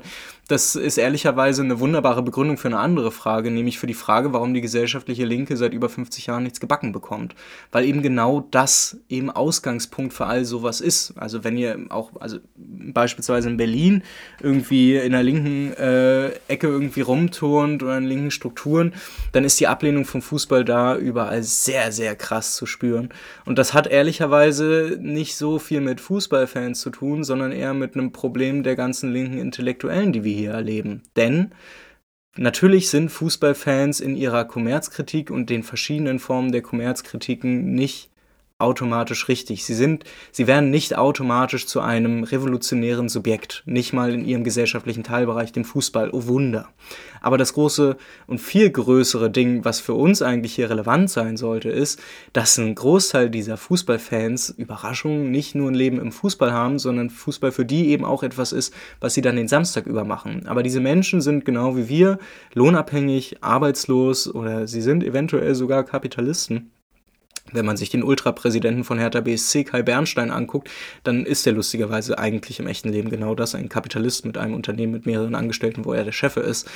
Ähm, ihr seht also, ne, da kommt sehr viel zusammen. Und das Ding ist dann halt aber, warum denn nicht einfach versuchen und sich eben die Frage zu stellen, anstelle von außen rauf zu kloppen und Leuten irgendwie dann zu sagen, wer zum Fußball geht, der ist bescheuert, könnte man ja auch eigentlich mal die Frage stellen, ob es sich nicht anbieten würde, ausgerechnet in in dem gesellschaftlichen Teilbereich, wo wir es mit einer der größten, wenn nicht sogar der relevantesten Subkultur Deutschlands zu tun haben und wo Wochenende für Wochenende über vier Millionen Menschen in Stadien gehen, ob es sich da nicht lohnt, da mitzukämpfen, was die Kräfteverhältnisse im Fußball angeht und eben auch sich anguckt, dass es überall eben doch auch schon Andeutung subversiver Potenziale geben kann.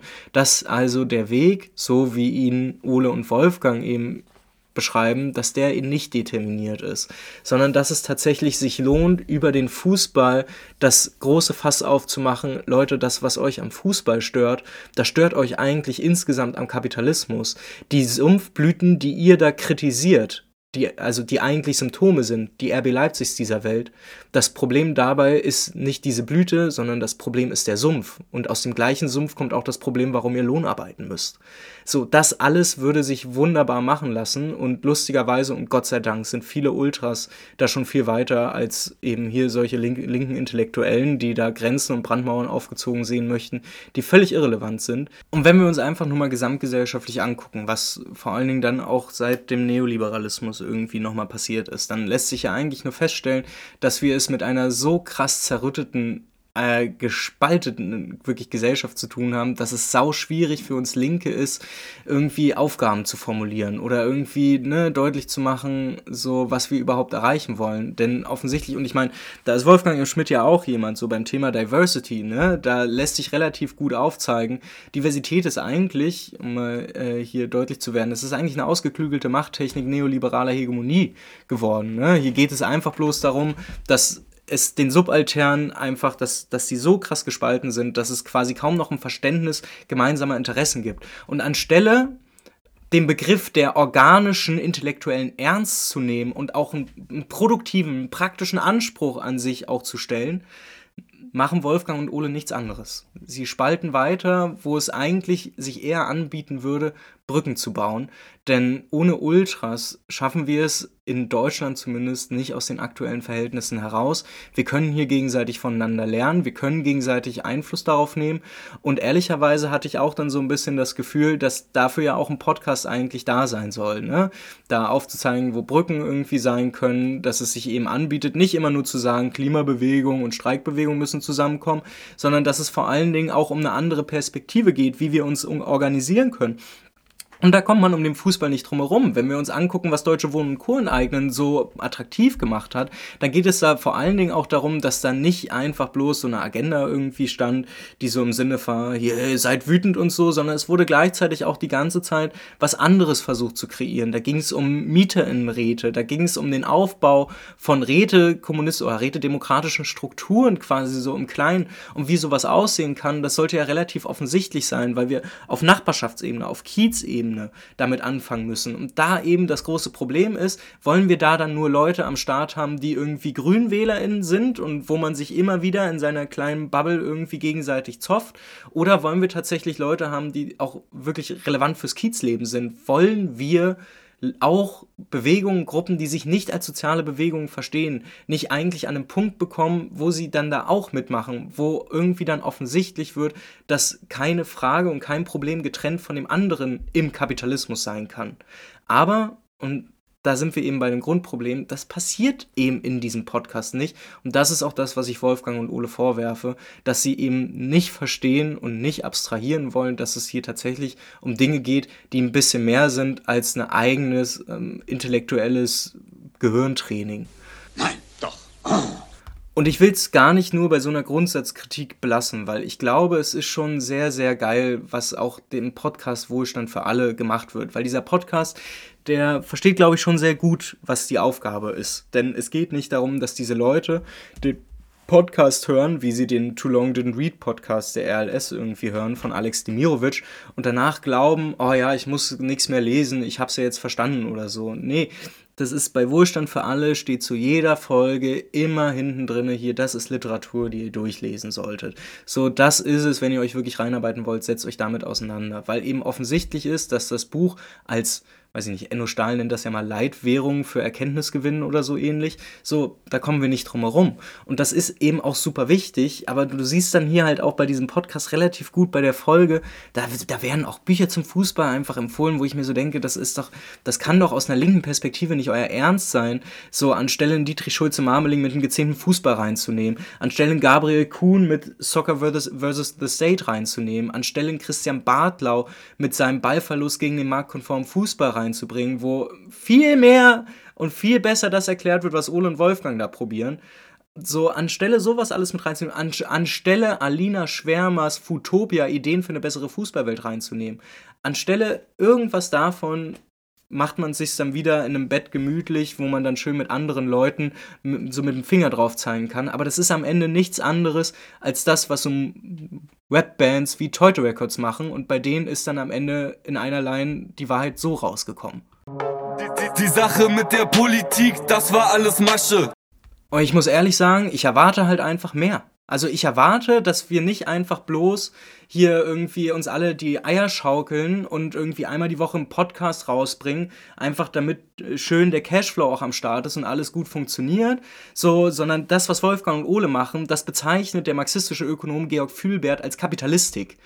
Und Georg schreibt genau da, wo er sagt, dass es Kapitalistik ist, auch dazu die Kapitalistik als Analyse und Kritik des Kapitalismus und all dessen, was drin stattfindet, die funktioniert nur als halbwegs brotlose Kunst. Das bedeutet nicht, dass wir nicht davon irgendwie Geld verdienen sollten, aber es bedeutet schon, dass wir sehr arg darauf aufpassen müssen, warum wir Dinge wie so machen, wie wir sie machen. Und diese Fußball-Episode wirkt auf mich einfach nur wie ein aufmerksamkeitsökonomisch getriebenes Projekt, wo es einfach darum geht, man kann mal in eine andere Bubble reinwirken. Aber das Problem ist, man erreicht diese Bubble ja am Ende nur. Ihr seht es ja gerade hier. Ich reg mich hier seit über anderthalb Stunden auf. Und das Problem ist aber, dass nichts Produktives daraus entsteht. Nix, weil man sich gegenseitig die ganze Zeit nur verbal die Fresse einschlägt. Und darauf habe ich einfach überhaupt keinen Bock. Ich würde mir, und das ist ehrlicherweise, es ist ja ein Problem der gesellschaftlichen Linken in Deutschland seit ewigen Zeiten, aber ich würde es mir viel mehr wünschen, dass wir uns nicht die ganze Zeit auf die Fresse schlagen mit sowas obwohl sowas auch wahnsinnig viel Spaß machen kann, aber dann doch wenigstens nicht in einem Online-Raum, der Diskurssimulation anbietet, sondern dann doch wenigstens auf einer marxistischen Arbeitswoche oder was weiß ich, der Geier. Also irgendwas, wo, wo man sich trifft, wo man miteinander diskutiert und wo eine Sache eigentlich klar ist, dass wir hier alle hier sitzen, weil wir das Leben besser machen wollen, dass es am Ende nur darüber hinausläuft, weil wir alle schlau genug sind zu verstehen, dass kapitalistische Verhältnisse insgesamt überwunden werden müssen und dass das, also, ne, dass das irgendwie schon als Grundbedingung schon wild ist und anstrengend anstrengend wird, offensichtlich, aber dass man daraus ausgehend dann sich immer wieder die Frage stellt, wenn man dann zu sowas wie Fußball kommt, okay, wie gehen wir damit um? So, um, gibt es sowas wie organische Intellektuelle beim Fußball und so? Ja, Überraschung gibt es überall. Und dann ist ja eben genau die Frage, wie sind die Kräfteverhältnisse im Fußball? Was können wir aktuell lernen? Sind irgendwie deutschsprachige Ultras so heterogen sie sind, nicht vielleicht auch etwas, wo wir subversive Potenziale sehen und wo es sich irgendwie anbietet, darüber auch zu versuchen, irgendwie die Stadien auch von einem antikapitalistischen Konsens vielleicht zu bekommen. So, wer weiß, aber all sowas ist irgendwo möglich und findet tatsächlich überall auch schon so ein kleines bisschen statt. Und zwar viel widersprüchlicher und viel besser, als das Wolfgang und Ole irgendwie vermuten würden, die einfach sagen, dass wir äh, Leipzig ablehnen, weil irgendwie Union Traditionsverein ist. Wo ich mir denke, ja, diese Leute wird es wahrscheinlich auch geben, aber das ist so, warum gebt ihr so ein wichtiges Feld auf? Also warum habt ihr mehr Freude daran, Leuten ins Gesicht zu spucken, als dass wir uns gegenseitig die Hände reichen und versuchen, so lange gesellschaftliche Brücken zu bauen, bis wir vielleicht irgendwann mal ein Licht am Ende des Tunnels sehen? Warum nicht so? Ich will nicht mehr. Ich kann nicht mehr. Ich halte das alles nicht mehr aus. So, das soll jetzt aber auch mal nach über einer Stunde 40 gewesen sein. Ich habe das Gefühl, ich habe viel zu viel vergessen, was ich noch sagen wollte. Aber ich hoffe, das, was gesagt wurde, ist halbwegs gut rübergekommen. Ähm, ja, es ist eine ganz wilde Nummer und äh, ich hoffe, wir kommen da irgendwie auch nochmal an einen Punkt, wo wir entspannter drüber diskutieren können. Ich kann mir vorstellen, dass es nicht passieren wird und bei Gott, ich habe auch kein Problem, weiterhin völlig losgelöst und schwerelos alleine im Fußball irgendwie dafür zu kämpfen, dass ne, dass wir uns gegenseitig die Hände reichen und dass wir anfangen, gemeinsam gesellschaftliche Kämpfe irgendwie zu entdecken und zu führen. Ich glaube, es geht nicht ohne und den Fußball da zu vernachlässigen, ähm, ja, aufgrund einer dann doch eher verkürzten Analyse und Kritik, das wäre schon arg ärgerlich, aber das ist dann am Ende vielleicht auch nur meine Meinung oder die Meinung einer sehr kleinen Minderheit. So oder so. Die linken Intellektuellen sind es ja auch. Und äh, ja, damit würde ich mich dann jetzt auch verabschieden, denn es ist dann doch wichtig, auch mal ein bisschen Wärme zu spüren. Ne? Tschö.